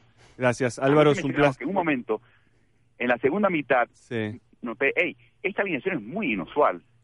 Tienen estos dos jugadores State juntos en, ca- juntos en cancha. Sí. Esto yo no lo he visto antes. Le pregunto al Departamento de Estadísticas e Información de ESPN, que te puede dar la respuesta a prácticamente todo. Me dicen, Álvaro, en toda la temporada regular, incluyendo la postemporada, este quinteto que está en este momento en cancha jugó un minuto de juego en conjunto. Eh, Álvaro, bueno, eh, muchas, muchas gracias este Álvaro por esta comunicación. Estamos hablando con Álvaro Martín. Ustedes que lo están escuchando lo conocen porque cuando vemos NBA escuchamos a Álvaro Martín, es casi este todo junto. Este, bueno, y de hecho vos decías que Steve Kerr tiene otra mirada y en su momento cuando termina en Golden State Warriors, eh, él rechaza una oferta del New York Knicks, es decir, podía haber elegido otro camino y eligió eh, el de los Golden State Warriors que llega ahora a estas finales. Yo creo que vio muchas cosas. Ajá. Vio que en Nueva York Phil Jackson quería sencillamente un pupilo que ejecutase su sistema. No le iba a permitir a Kerr hacer lo que él quería, con la libertad total que él quería Claro. buscar. Su hija y su familia está en California. Estaba mucho más cerca de, de él y él quería estar más cerca de su familia, eso siempre ayuda. Pero aparte de todo, damas y caballeros, estaba ahí Steph Curry.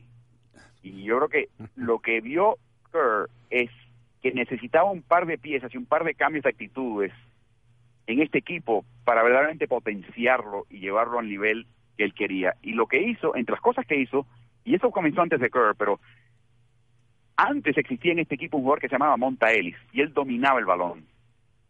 Traspasó a Monta Ellis, que era un jugador muy popular en Oakland, y, lo tra- y trajo a Andrew Bogut. Y el resultado neto es que Curry, que jugaba de escolta, de, tira- de ayuda base, de tirador, de base tirador, se convierte en el, el que reparte el balón. Muchas personas pensaban que él no tenía esa vocación. Y lo que se dio cuenta Kerr, después de haber llegado y empezar ese cambio a cambiar un poquito el- la cara del equipo, es que no hay suficientes tiradores de primer grado, de élite, en un equipo NBA. No puede haberlos. No puede haberlos. Y que rodea a este grupo de tiradores que obliguen al equipo contrario a extenderse por toda la media cancha, dificultar la doble marca y la ayuda defensiva y volverlos locos, porque el pase va a llegar mucho antes que las piernas del defensa. Álvaro, eh, Es muy sencillo. eh, eh, estamos en, en, eh, terminando una temporada, sobre el final de una temporada donde, este, bueno, este, se retira, se retiró Kobe Bryant, terminó este Kobe Bryant para la NBA, por lo menos como jugador. Eh, también es, de algún modo, el final de San Antonio Spurs, tal como los conocíamos, o de algunos jugadores. Es decir, es también una etapa de transición para la NBA con estos nuevos, además, jugadores y estrellas y figuras. Lo es en sentido generacional y quizás hasta un poco estilo de juego. Ajá. Pero yo creo que el gran legado de Popovich, que men- mencionábamos previamente, es la idea de que un equipo tiene que ser extraordinariamente profundo, que eso es muy típico del básquet de Euroliga, por ejemplo, que titularizar o no, no importa, no importa. El caso vivo es el Mano Ginobili y ves la réplica de eso en Andy Gudala en Golden State, que fue el jugador más valioso de finales del año pasado. No tenés que ser titular, no tenés que ser, no tenés que embobarte con ese tipo de distinción. No, no, no pierdas el, el derrotero aquí que es ganar el partido y, y- y- y contribuir. Que el equipo sea más profundo, que el polo anotador sea más difuso, que no dependas de un pibe o de un caballote o de un par de jugadores que te definan un partido con, anotación- con el tiro y con anotación. Eso está empezando a regarse por la liga. Y aunque es una tendencia que puede ser revertida muy fácilmente en la NBA, porque va en contra de la cultura establecida, estamos empezando a ver por aquí y por allá, en lugares como Atlanta, en Golden State, en Detroit, la idea de que el, el equipo, la franquicia, se tiene que centrar alrededor del técnico, el culto al coach, que hace rato existe en cualquier otro básquet, incluyendo por supuesto el argentino, aunque algunos técnicos argentinos te dirán que quizás no se respeta tanto como ellos quisieran, pero el hecho es que hay mucho más respeto a nivel de jugador, a nivel de, de dirección del equipo, a nivel de aficionado, a nivel de cultura de básquet. Es como siempre digo yo, tenés un cirujano que te va a operar el corazón y tenés su mano derecha, un enfermero o enfermera que ha estado con él y con ella 20.000 horas de operaciones. Cuando llegue el momento de que te operen, ¿pedís al enfermero que te opere o al cirujano?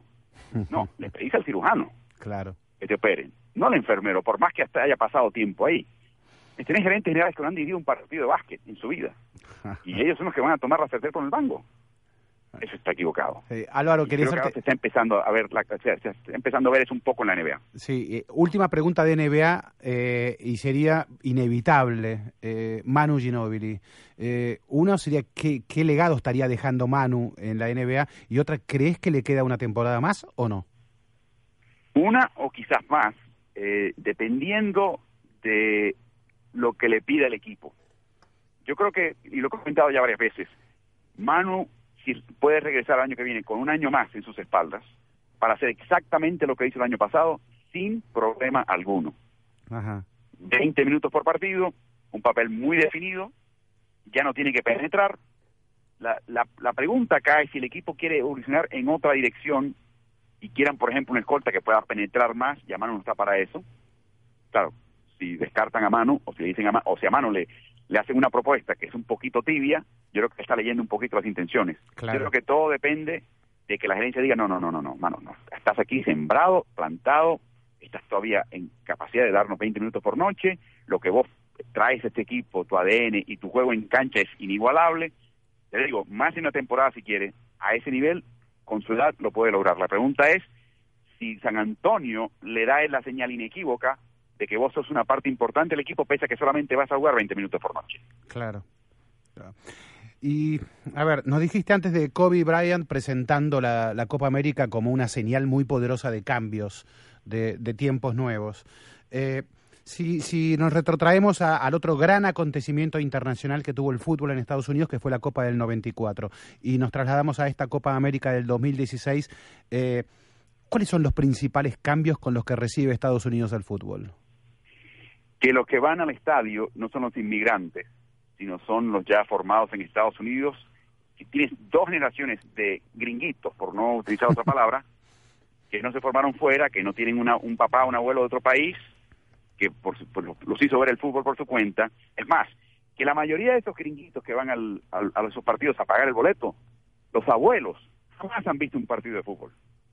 Jamás han visto un partido de fútbol.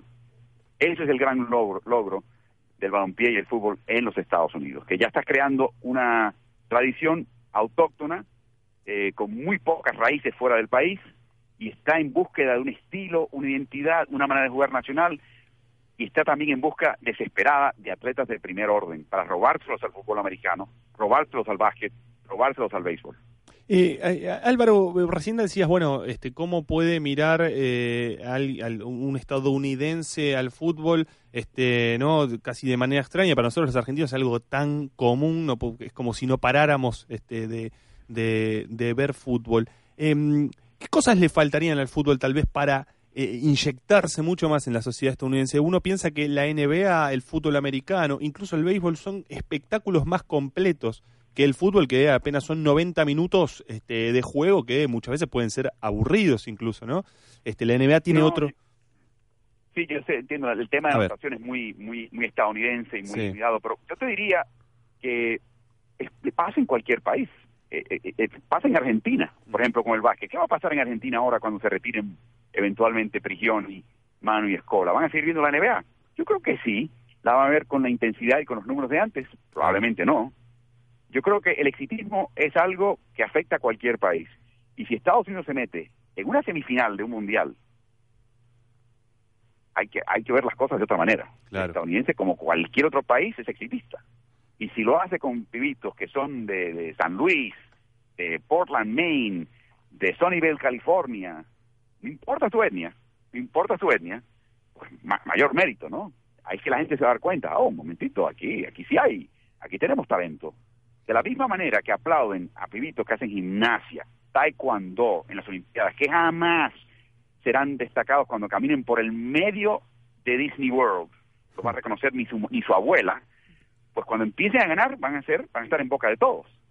Así que, me preguntás qué hace falta. Yo creo que primero que nada, antes de ganar, van a tener que desarrollar una identidad. ¿Cómo se juega el fútbol acá? ¿Cómo vamos a ganar un mundial? ¿De qué manera lo vamos a hacer?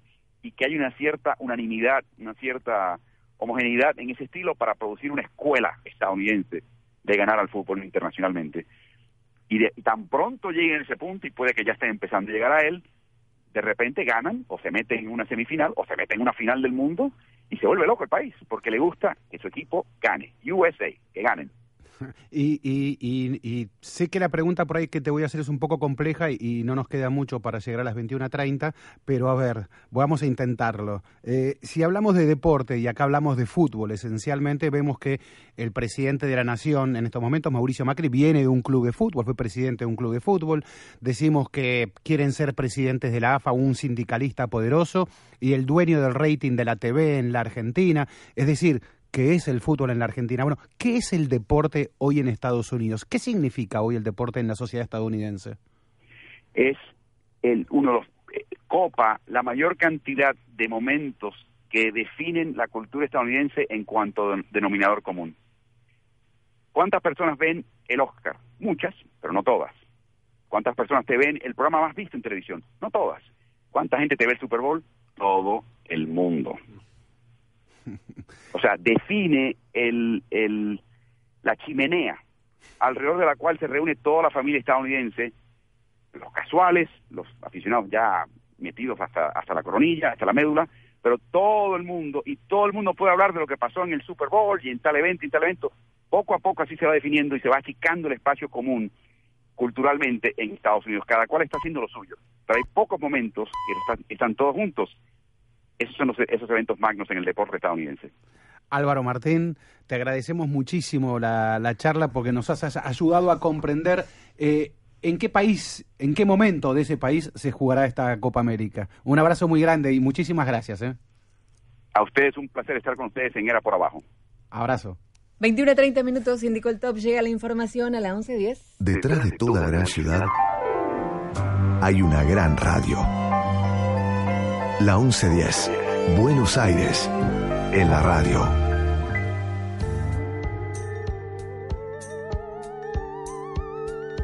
Lo que pasa en tu ciudad, lo que pasa en tu país, lo que pasa en tu mundo. Noticias en la 1110.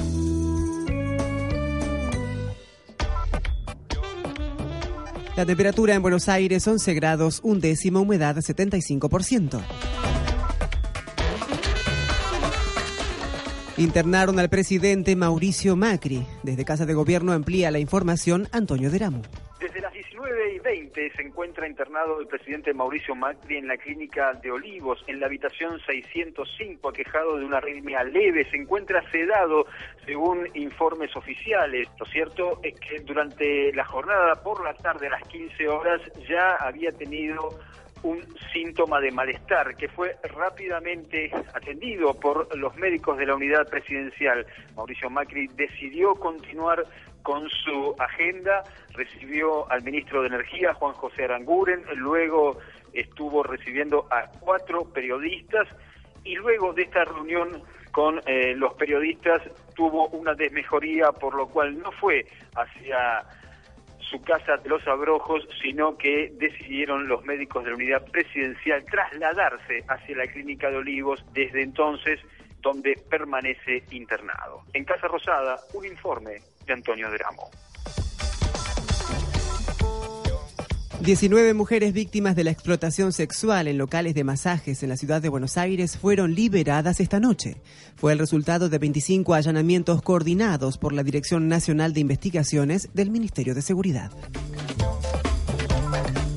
Datos del tiempo. El cielo está nublado en la ciudad de Buenos Aires. La temperatura actual 11 grados, un décimo, humedad 75%. Locución Diana Surco. Noticias 1110. Comienzo de espacio publicitario. Estamos al aire, sin red, pero estamos en las redes. Escuchanos en www.buenosaires.gov.ar barra Radio Ciudad. Seguinos en Facebook barra la 1110 y en Twitter arroba la 1110. La 1110. Más que una radio. Una nueva forma de comunicarnos. La Fundación Florencio Fiorini, con la participación de la Liga Argentina de Lucha contra el Cáncer, convoca el Premio Bienal Fundación Fiorini 2016, que se otorgará al mejor trabajo científico original, inédito o publicado, producido en el país sobre nuevos desarrollos diagnósticos y o terapéuticos en cáncer. El proyecto ganador recibirá 40 mil pesos y se entregarán también dos Accessit premiados con diplomas.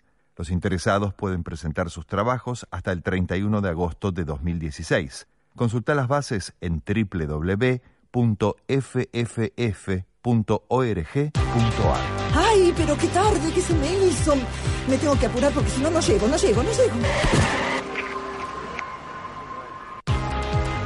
No, pero seguro, ¿qué problema? Eh, bueno, vamos a encontrar una solución. Bancame ahí que en dos minutos estoy con vos. Bueno, vos ahora te tenés que ir. Sí, pero yo quiero hablar de esto ahora. Cuando llegue a casa te llamo. Te- Tres de cada diez muertos en el tránsito son peatones. Cruzá siempre por la senda peatonal o esquina, respetando los semáforos. Allí, todos los vehículos deben darte prioridad. Luchemos por la vida.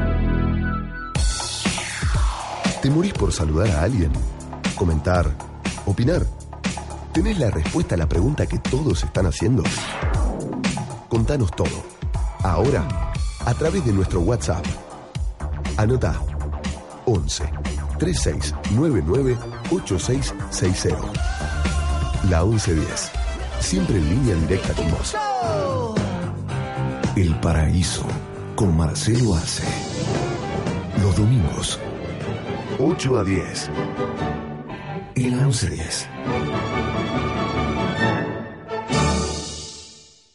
Fin de espacio publicitario. Detrás de toda gran ciudad hay una gran radio.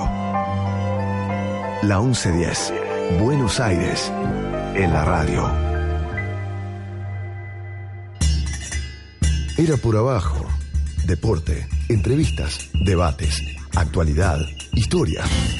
Todo el deporte del mundo en la 1110.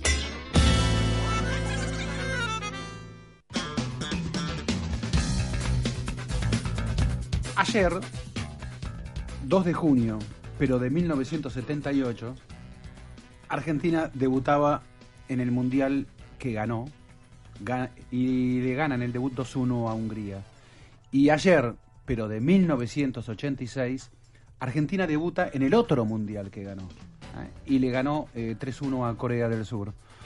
Eh, la idea que tenemos en, estos viernes es ir avanzando. Eh, junio en la selección, porque fueron los dos mundiales que Argentina ganó coinciden con, con- con la Copa América. Eh, los comienzos de, de los dos mundiales que Argentina ganó no fueron sencillos. Eh, estoy queriendo decir con esto que, a ver, antes del 78, plena dictadura, eh, un sector de la dictadura no lo quería a Menotti como técnico de la selección. Eh, porque Menotti estaba afiliado al Partido Comunista, porque Menotti no... no entonces impulsaban eh, al Toto Lorenzo, eh, muy, muy, muy exitoso con aquel Boca en, ese, en esos años, para la selección. Superado ese momento, la selección tiene un debut dificilísimo. Me acuerdo, Ardiles me dice, fue el partido más difícil para nosotros. Este, nos comían los nervios, pero nos comían los nervios. Sin embargo, si uno ve eh, con tanta distancia eh, ese partido, ve a un equipo que busca atacar todo el tiempo. Eh, ve a un equipo que busca la iniciativa, nervioso, apurado, a, tal punto que define a los 83 minutos con un gol de Bertoni, para darnos una idea de lo nervioso que fue aquel debut en el Monumental. En el 86, eh, Argentina también supera eh, días difíciles, eh, porque en los meses previos, eh, en el gobierno de Alfonsín, eh, había. Alfonsín, concretamente, Alfonsín recordaba que Bilardo era estudiante. Alfonsín, hincha de Independiente, tenía la leyenda cierta o no, de alfileres, la tierrita, que Bilardo es tramposo, y encima no le gustaba cómo jugaba, a nadie le gustaba cómo jugaba Argentina antes del Mundial, con lo cual Alfonsín comentó en voz alta que no le gustaba cómo jugaba aquella Argentina, y hubo algún intento del gobierno de correrlo a Bilardo, que por suerte fracasó y Argentina debuta entonces en el Mundial eh, ayer, pero del 86, ganándole 3-1 a Corea del Sur. Pues sabés que eh, Diego Maradona en, en su libro Mi Mundial, Mi Verdad, así ganamos la Copa, un libro que este, hizo junto a Daniel Arcucci, este, el colega Daniel Arcucci que trabajó junto eh, a Diego eh, para este libro, dice, la verdad es que a mí un día, mm, dice en el capítulo 1 de la selección que nadie quería, me llama Rodolfo Reilly, que era uno de los tipos de deportes junto con Osvaldo Otero y me dice, vamos a echar a Bilardo. Eh, eran las 11 de la noche en Italia, sonó el teléfono raro y me lo pasaron. Entonces digo, perdón, ¿y usted cómo consiguió mi número? Pregunta Diego. Bueno, nosotros en el gobierno tenemos los números de todo, ¿vio? Ah, sí, olvídese, porque yo a usted no le conozco ni la cara y me llama a mi casa a las 11 de la noche. ¿Sabe que son las 11 de la noche acá? Y le voy a decir algo más, muy importante. Que si quieren echar a Bilardo, hagan de cuenta que me están echando a mí. Así que por si no le quedó claro, no están echando a uno, están echando a dos. Si se va él, yo también me voy y eh, le, corté. Diego, por supuesto, continúa eh, aquel episodio diciendo que dice, quiero contar esto ahora para que quede bien claro. Yo no lo traicioné a Bilardo cuando me llamaron del gobierno para voltearlo y en cambio él, y acá Diego se, eh, se, este, se cobra algunas posteriores, en cambio él me traicionó a mí muchos años después, casi 30 años después. Andrés, ¿cómo estás? ¿Estás ahí? Sí, estoy acá. Ah, bueno. Em, A ver, primero digamos, Andrés Sí. escribió a su Andrés vez, escribió Andrés el escribió partido. el partido que es Argentina-Inglaterra. Ya vamos a llegar a Argentina-Inglaterra, Andrés, no nos apuremos. Eh, en tu libro vos también obviamente hablas de cómo llega Argentina ahí. Vamos a situarnos, vamos a situarnos en esa previa y en el 2 de junio del 86.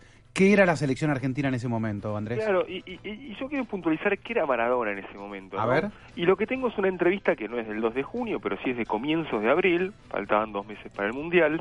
Eh, es una entrevista que le hace Horacio Pagani a Maradona en la anteúltima gira de Argentina por Europa, una gira malísima. Vos, Ezequiel, escribiste mucho sobre el tema. Es posterior a mm, la derrota con Francia, después eh, Argentina juega contra el Napoli y le gana así nomás. Y después juega un partido contra el Grasshopper, un equipo de Suiza, que había jugado el día previo. O sea, es un amistoso eh, casi para que estiren las piernas. Bueno, Pagani entrevista a, a, a Maradona, obviamente para el diario Clarín, y más que una entrevista, es casi una interpelación, digamos, es casi, bueno, Maradona, ¿qué va a pasar con vos? Voy a leer algunas partes, eh, pocas, digamos, para no, para no aburrir, pero sí para dar este, mm, un- una imagen de lo, de lo discutido que era Maradona en ese momento, no solo la selección argentina. Pagani en un momento eh, le dice eh, a, a la selección argentina eh, todavía no empezó a formarse, el riesgo es grande, Maradona le dice, bueno, sí, la verdad es que tenemos que trabajar mucho en este poco tiempo que nos falta, te digo más, eh, si no nos concentramos y trabajamos a fondo, esta puede ser una de las elecciones más feas de la historia.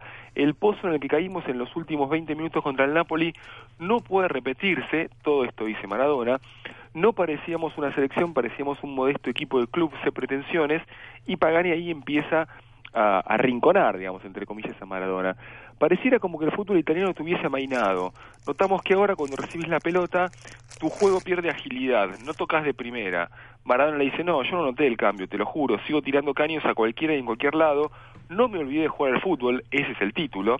Lo que pasa es que en Italia hay que jugar en espacios más reducidos y aprender y aprendí a darle valor a la pelota. Sigue Pagani, hablas como si ya no creyeras en la espontaneidad, que es una frase muy de los 80, ¿no? Maradona responde, no, de ninguna manera, yo sigo jugando en Europa pensando en que voy a volver al fútbol argentino y no pierdo la espontaneidad, juego igual que siempre. Somos sinceros, insiste Pagani, no te vimos bien en tu nivel en estos partidos, Maradona le dice, lo mío es un problema físico, no de juego, eh, por eso estoy trabajando muerte con el prof- profesor Dalmonte en Roma, y Pagani le dice por último, o mejor dicho, por anteúltimo, digo, tenés un aire de cierta melancolía que no podés ocultar. A lo mejor esto también tiene que ver con tu rendimiento en la cancha. Y una frase media devastadora, Maradona dice, yo siempre tuve melancolía, desde que salí de Argentina porque me faltan muchas cosas. No es que me sienta solo o esté preocupado, es por mi forma de ser. Sé que esto se va a terminar, se van a terminar las concentraciones, las comparaciones, el no poder ir tranquilo al cine, estar con mi familia. Sé que muchos piensan que soy un llorón, dice Maradona dos veces antes del Mundial, porque tengo mucha plata y fama, y digo que extraño. Voy a jugar hasta los 30 o 31.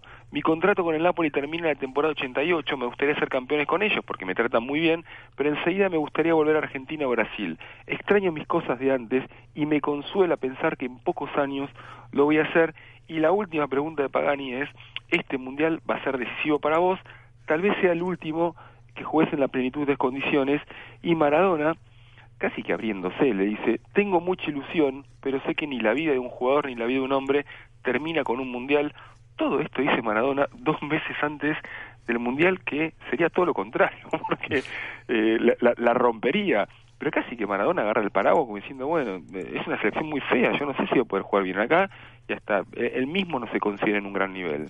Sí, y, y en el libro de, de Arcucci, eh, donde Diego Maradona cuenta en primera persona su versión de México 86, eh, una versión que 30 años después eh, muestra un enojo muy grande con Bilardo, Cuenta Diego su versión sobre aquellas reuniones eh, previas de los jugadores, estamos hablando de días antes del debut nomás, eh, donde directamente lo destrozan a Bilardo. Inclusive cuenta Maradona en un momento del libro que Bilardo quería jugar un partido en Colombia después del 0-0 con Junior de Barranquilla, partido malísimo, quería hacer un partido extra en la altura de Bogotá y, y, y Maradona sugiere que Bilardo quería, porque cobraba una guita de ese partido, dice que, porque estoy seguro que estaba arreglado para ese partido, y que y dice que Bilardo en un momento dice, hay que jugarlo ese partido, tenés 10 mil dólares para vos, le dice inclusive, eh, y que Maradona le dice que no, que el plantel decidió que nos tenemos que ir ya a México. Eh, luego hay otra reunión en la que menos bonitos se dicen absolutamente de todo con Pasarela, eh, es decir, que llega un equipo al debut en una situación, por un lado uno podría decir de tremenda división, pero por otro lado lo que dice Maradona, y, y esto coincidieron en decirme otros jugadores, esas reuniones terminaron fortaleciendo un grupo muy poderoso. Esas reuniones terminan, además, eh, dándole el, eh, el, liderazgo a Maradona, digamos.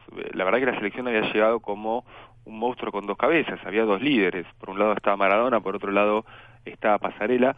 Pasarela que había sido el capitán de los últimos dos mundiales y que había sido eh, el gran referente argentino en la eliminatoria, porque las eliminatorias la figura fue Pasarela, no fue Maradona.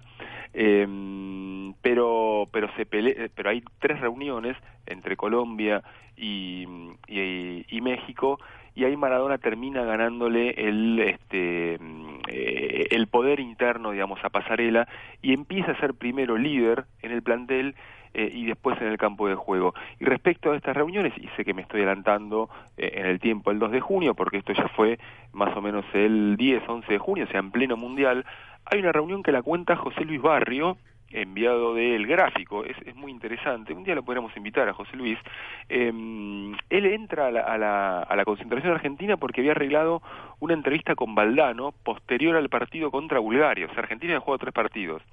Valdano le dice, ahora no, espérame, y se reúnen todos los jugadores sin Bilardo eh, en una de las eh, habitaciones del, del, de la concentración argentina. Eran eh, una, una habitación como muy precaria, digamos, con paredes muy finas. Barrio escuchó todo, absolutamente todo, y era una especie de golpe de Estado, y adentro contra Bilardo, Maradona gritando, no le demos bola a Bilardo, no le demos bola a Bilardo, y el único que lo defendía era el Tata Brown, yo lo conozco a Carlos, aguántenlo, aguántenlo, y a partir de ahí la verdad es que Argentina en, en, en, la, segunda ronda del Mundial eh, empieza a jugar un, un, un, empieza a ser muy sólido, digamos, juega, juega, muy bien con Uruguay y el resto de los partidos. No nos adelantemos. No, pero les pregunto a los dos, estamos en Argentina-Corea, este, todavía no ha avanzado Argentina en el Mundial de México 86, este, por lo menos 30 años atrás, y Maradona, por ejemplo, en su libro, un libro que citaremos, así como en algún momento vamos a llegar al 22 de junio, eh, con el libro de Andrés, El Partido, eh, les pregunto a los dos, Maradona insiste con, y, y arranca de hecho con la idea de, eh, bueno, hablemos de los jugadores y menos del planteo de Bilardo, es más o menos así la idea, ¿Eso es justo? ¿O es, lo justo? Porque finalmente lo que quedó del Mundial de México 86 eh, es, eh, de algún modo, Maradona eh, y el, ese, el esquema bilardista, ¿no? Este, conformado por obreros del fútbol. Sin embargo, hoy Diego hace, poco para pegarle a Bilardo, hace una reivindicación de, del jugador. Se lo, se lo pregunto a los dos. Primero, Burgo. No, Burgo, Burgo bueno. usted, todo suyo. No, lo, eh, lo, que yo pienso es que eh, evidentemente Maradona está, está eh, peleadísimo con Bilardo y le está pasando facturas. Eh, y, y, lo que sí, independientemente de que creo que hay una segunda intención de Maradona en esto, sí me parece que es muy justa esta reivindicación a aquellos jugadores. Porque la verdad es que durante mucho tiempo lo que se dijo fue que si Maradona hubiese jugado para Canadá, Canadá hubiese sido campeón del mundo. Y la verdad es que empezás a repasar quiénes eran aquellos jugadores. Y eran jugadores que estaban que no eran fuera de clase, es cierto, pero que están en lo más alto de su trayectoria. Sí. Yo, eh, eh, Ruggeri, Enrique, eh, Pumpido, campeones de América, campeones del mundo con River ese año. Batista, Borghi, campeones eh, de América con Argentinos Juniors el año anterior y que casi le ganan la final a la Juventus. Y tenemos los de Independiente, Burruchaga, Justi, Clausen, Burrucha, eh, eh, Bocini, campeones de América en el 84 y que después le ganaron a Liverpool la final. La verdad que eran jugadores que estaban allá arriba, era otro fútbol, digamos, no existía la ley Bosman, no todos juegan en Europa, pero eran jugadorazos y muy funcionales, y aquí sí este, reivindico, digamos, a, ese Bilardo, al Bilardo del 86, era un equipo muy sólido, muy sólido. Por supuesto, para ganar Sí, un pero mundial, Andrés, un equipo que si volvemos, volvamos a, no nos adelantemos, no nos adelantemos, volvamos a junio, eh, ayer, ayer del 86. un equipo en Eh, formación. Argentina, claro, dudas, exactamente, a eso voy. Un equipo en formación con muchas dudas, porque eh, la- el equipo que define Bilardo para Corea, el debut contra Corea del Sur ayer del año 86, tiene poco que ver con el que sale campeón. ¿Cómo, cómo, cómo ves ese, ese momento? ¿Cómo lo recordás? ¿Cómo lo reconstruiste? No, claramente, o sea, eh, eh, eh, eh, el equipo que debuta contra Corea del Sur no, no habría salido campeón del mundo, claramente. Es un equipo que, de hecho, termina jugando con, eh, con, con cierto grado de informalidad. ¿Por qué? Porque en la mañana del 2 de junio de 1986, Brown está caminando por los pasillos de la concentración, se lo cruza Bilardo, eh, Bilardo un poco que le va a buscar, se hace el distraído cruzándose a propósito, en verdad le dice, Brown, ¿cómo estás? No, no, Estoy- Brown no, Bron, Bron le dice. Bron, Bron, Bron, Bron. Bron, ¿cómo estás? Eh, bien, Carlos, estoy bien, Carlos. Este, Bilardo se va, se da vuelta y a los dos metros le dice, mirá que jugás vos. Eso había sido porque esa misma mañana Pasarela, eh, eh, como una especie de, de junta médica, digamos, de, eh, de último momento, había dicho no, no puedo jugar, prefiero jugar este los próximos partidos y, y bueno, eh, en este en medio de la maldición que sufrió Pasarela en, México, para algunos de sus amigos provocadas por el cuerpo técnico, para el cuerpo técnico por supuesto que no, eh, terminó jugando Brown, eh, un pasarela que, bueno, lo habíamos dicho, hasta ese momento era eh, uno de los líderes del plantel, pero apenas llegó a México eh, empezó a caer en desgracia. Pues es que yo recuerdo algunas de las prácticas de, de- la selección antes de, de- sí, antes del debut y jugaban contra los juveniles del América, ¿no? Eh, y, y los juveniles, un pibe, el delantero de, los juveniles del América, lo dejaba cuando lo encaraba mano a mano a Brown, lo dejaba en el piso a Brown. Eh, eh, entonces, una de las claves para mí de, de Bilardo fue en ese momento decidir eh, cómo se paraba el equipo y proteger bien a Brown, que Brown no quedara mano a mano. Recordemos que Brown no tenía club en ese momento. Así como Pasarela era Gardel, eh, venía de, de- en Italia de ser un héroe, eh, Brown no tenía ni siquiera club. Eh, entonces decide, Bilardo decide que ese va a ser el titular para el debut y no el monstruo de, de, lo- de- de los últimos mundiales, el gran capitán, el que nos había clasificado inclusive para el 86. No, no, va a ser un jugador sin club el que va a desplazar al gran héroe de esta clasificación. Claro, porque el Tata Brown eh, lo conocía Bilardo, por supuesto, de estudiantes, pero después había entrado, eh, en, había salido campeón incluso con estudiantes con Bilardo, pero después había entrado en una maldición física, eh, había formado parte de muchos partidos, pero eh, después de haber jugado en estudiantes pasó a Boca, no le fue bien, después pasó a Español, eh, y, y- y mientras Brown jugaba como, co- como líbero en, en los equipos de Bilardo, López y Caballero, que eran los técnicos de un gran español, un español que terminó tercero en aquellos años, eh, le eh, permiten que Brown juegue dos partidos y al tercer partido le dicen, mira que no vamos a contar con vos. Faltaban seis meses para el Mundial y Brown empezó a entrenar solo. Empezó a entrenar solo. Y vos sabés que eh, durante el Mundial, y me estoy adelantando un poco, eh, Brown se alegra porque le dice, no, y ahora parece que tengo posibilidades de jugar en algunos equipos, me llamaron de gimnasia, estaría buenísimo, y como que no confiaba eh, que iba a conseguir equipos. Vos, vos sabés, Andrés, que hace dos años estaba con el Tata. Terminó en Racing, ¿no? Sí. El Tata. Eh, terminó... No terminó, terminó, pero Ah, siguió. Vos- Pero vos sabés que and- estaba, estaba con el Tata Brown hace dos años, menos de dos años en Chile, y, y- y en unas charlas que estábamos ahí en una gira tipo Rolinga que estábamos haciendo por Chile, y, y antes de que hablara el Tata pasan las imágenes de, de su gol de la final y nos adelantamos un poco porque eso va a ser dentro de, dentro de algunos viernes, pero cuando pasan las imágenes, lo tenía al lado mío al Tata en el asiento, se pone a llorar el Tata. Claro, claro, Y claro. no paraba. Es un, la verdad que es un tipo de una calidad Divino. eh, divino, es un tipo muy inter- muy rico. eh, y, y- y- y bueno, si por un lado uno percibe que, que, que tal vez fue injusto para el gran capitán de la previa, eh, a su vez reivindicó a otro tipo que terminó siendo eh, gran figura ahí. Ahora, eh, ayer 2 de junio, Argentina, Corea del Sur, vuelvo porque, se me, porque vos, Ezequiel, y vos, Andrés, se adelantan. Le pegaron mucho a Maradona, le pegaron mucho. Y acá tenemos al señor Pablo Marchetti que está con nosotros. Ayer estamos recordando, hace 30 años, ayer hace 30 años, Argentina le ganaba a Corea del Sur en México 86. Le pegaron mucho a Maradona. Yo no quiero que se adelanten, pero ¿le van a seguir pegando así? Eh, mm, eh, el 2 de junio fue tremendo. Fue tremendo. El resto, el resto de partidos no, la verdad que no, ¿eh? Lo, lo protegieron un poco más. De hecho, al árbitro que dirigió ayer, digamos, hace 30 años, un español lo mandaron de vuelta. Lo mandaron de vuelta a España y no dirigió nunca más porque la verdad que fueron patadas brutales. Y, y vos sabés que, y, y ya lo invito a Pablo a que participe también aquí. Buenas noches, Pablo. Buenas noches, Ezequiel. ¿Cómo En aquel, bien, muy bien, en aquel partido, eh, otro cuento que esto no es de ni, de Maradona, ni de... esto me lo contó directamente, lo podemos decir, porque Jorge Valdano, me dice que, claro, él ya había hecho un gol, porque Argentina, recordemos que a los 18 minutos del debut contra Corea ya está 2-0, es decir, un debut que lo va resolviendo fácil, más allá de la cacería coreana contra, contra Diego. Eh, eh, Jorge Valdano, ale- envalentonado porque ya había hecho un gol, empezó a pedirla. Aparte él era gritonera de pedirla, dale, dale, dale, pasa, pasa. Pues picaba y la pedía, la pedía. Y Diego, como buen habilidoso y todo, le gusta tener un poco más la pelota y darle otro tiempo al fútbol. Entonces no se la pasaba inmediatamente, Valdano se la reclamaba. Con lo cual Valdano, típico del fútbol, le largó una puteada en un momento. Dale, Diego, carajo. Y Diego, obviamente era Diego Maradona, lo mandó a la puta madre. Claro, sí.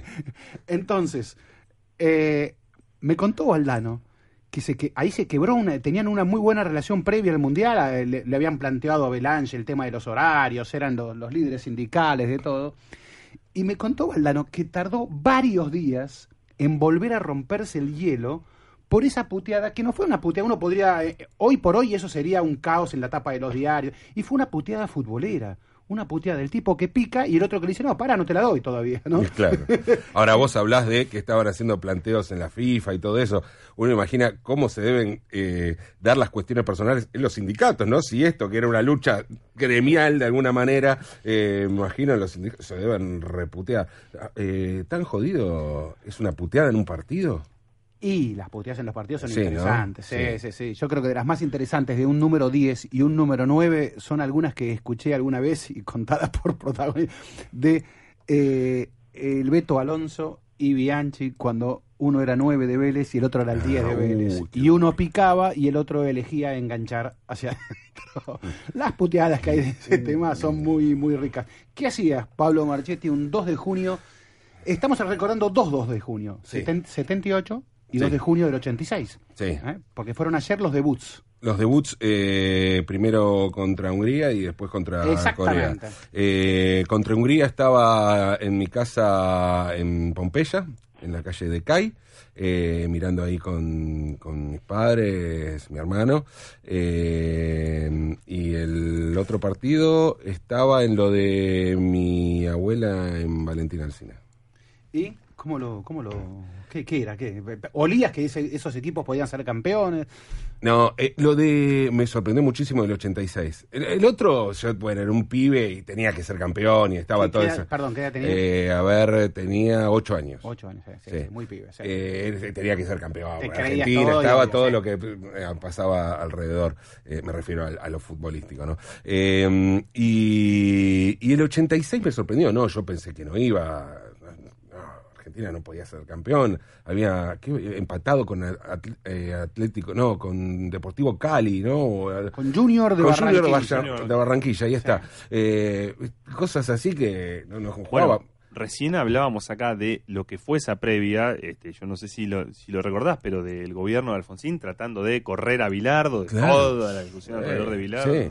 Y, pero cuando vi cómo empezó el arranque, ese arranque fulminante, ¿no? Los dos goles enseguida, y, y ver, ver que el equipo era otro, otro el que venía viendo en la previa. Eh, me tranquilizó y dije, epa, epa. Y aparte, si Diego aparece así, epa. ¿No? Y contra Italia, en contra Italia le dieron también, ¿no? Sí, sí, le Contra- recontra, sí, no, no, sí, sí, por eso, porque decían eh, como que en Corea, con Corea solo. No, le pegaron mucho. Die- Diego, Diego, ah, ah, contra Italia no tanto, pero Diego dice que otra que Fair Play, porque se presentaba ese Mundial de México como el Mundial del Fair Play, ¿no? Este, y, y en el partido debut de Argentina, a Diego lo, lo mataron a patadas. Y Andrés, eh, en ese momento, eh, según la reconstrucción que vos hiciste, de, del 86 en tu libro El Partido, formidable libro. Eh, los jugadores, ¿te dicen de ese partido que ahí ya olieron al campeón mundial o no? No, para nada, no, no, no, no sabían. Bueno, hay una frase de Valdano que dice, eh, eh, eh, empezamos el primer partido sin saber si lo íbamos a ganar y terminamos el último partido sabiendo que no lo íbamos a perder. Era un equipo eh, con muchas dudas, era un equipo con muchas dudas que bueno, que se fue fortaleciendo eh, a, a lo largo del mundial, pero a partir a partir de ese mm, de, de ese partido, este, también es cierto, digamos que a Argentina le convino el, el empate de Italia en el en el debut, ¿no? Contra Bulgaria, porque mm, Argentina ya quedó primera en el eh, en el debut, digamos, después de, tres- de ese 3 a 1. Sí, sí, sí, sí, sí. sí. Y contanos, Pablo, vos cómo lo... lo- A ver, vos eh, viste ese debut, ¿lo recordás? Eh, ¿Lo tenés presente? El debut, debut, eh, el debut eh, contra Corea con- contra Corea, sí, sí. Eh, ¿Y ahí viste a un equipo posible campeón? o Sí, me entusiasmé, no ¿En sé, posible de, no, posible de campeón Ah. no, pero me entusiasmé muchísimo respecto de lo que venía pasando y, y- y ¿Te gustaba eso- Bilardo? ¿O eras, eh, Eh, eh, porque en- eh, recordemos que estamos en años de menotismo bilardismo. Claro, ¿no? yo siempre, no sé, parece que eso, viste, siempre me trato de apartar de ese tipo de, de- de- de visiones eh, que me parecen un poco ridículas, porque a mí no me gustaba cómo jugaba eh, el equipo previo al Mundial. Eh, No me gustaba. Ahora, poco reconocía que Bilardo había jugado eh, en Estudiantes con tres número 10, que había probado también eh, en un partido, creo que contra Alemania, con Bocini, Maradona y Borghi, y, o sea, tenía, probaba eso y no, no salía tampoco, ¿no? Y, y, pensaba que tipo, no sé, podía aparecer algo, algo de esa cosa, de ese, de ese juego que había, que había visto en algunos equipos de Bilardo. ¿Cómo nos marcó eso, no? ¿Está bien marcar, ponerse al margen de esa... De esa Sí, ¿Está bien? está bien. Eh, a ver, pero ¿cómo nos marcó además ese, es, esa situación? Yo, yo me pregunto si en ese primer partido ya la discusión Menotti-Bilardo era encarnizada.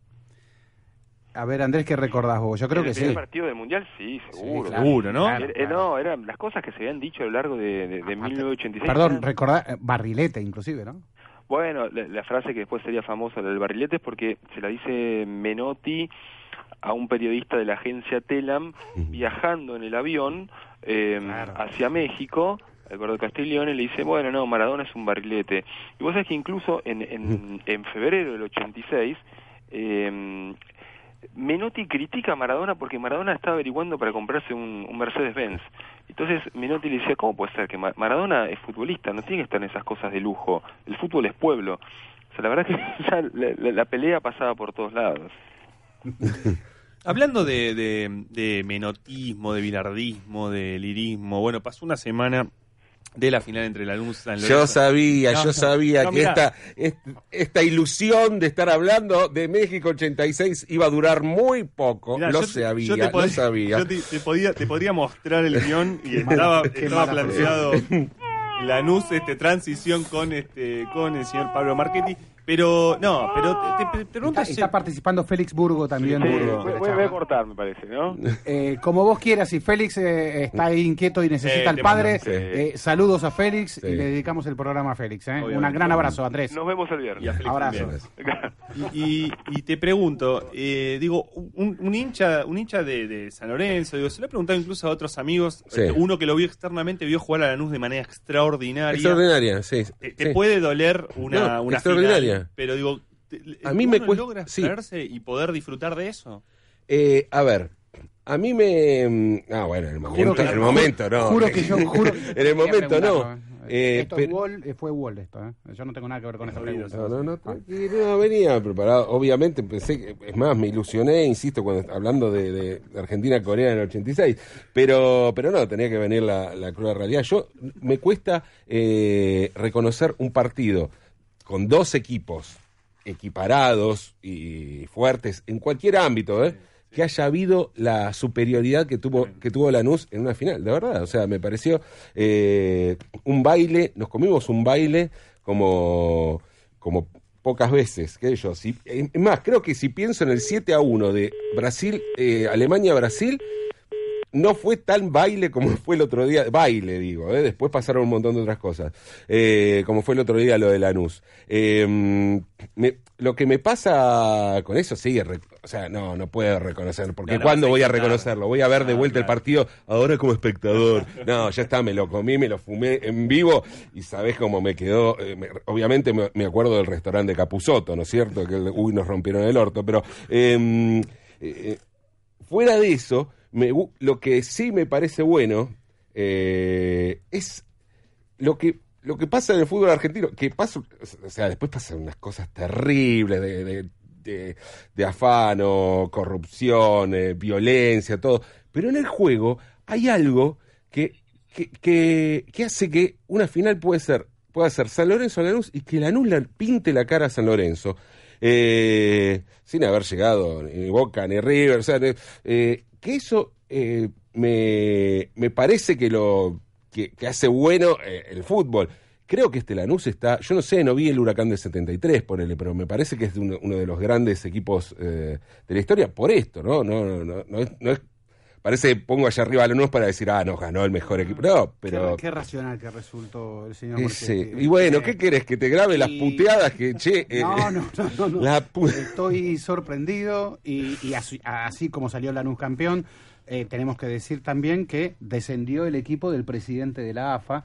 Eh, esto forma parte de lo bizarro del fútbol argentino. Uno dice es una porquería tanto, eh, pero desciende el equipo del presidente de la AFA y sale Lanús campeón. Producción general, Franco Bronzini, coordinación de aire, Mauro Suárez, locución, Jani Versace, producción, Ramiro Barceló, Daniel Bajarlía, operación técnica, Eduardo Fernández Julieta Evangelista, edición Martín Algueró, Alejandro Wall, Ezequiel Fernández Mura, Andrés Burgo desde su casa y la señora Versace nos va a decir quién ganó el Un ganador, libro. un caballero, Marcelo Silva se lleva su libro, así que gracias a todos por participar. Hoy era River Boca, bueno, ganador Marcelo Silva. Terminó era por abajo y los dejamos en compañía del señor Marchetti. Hasta el viernes. Detrás de toda gran ciudad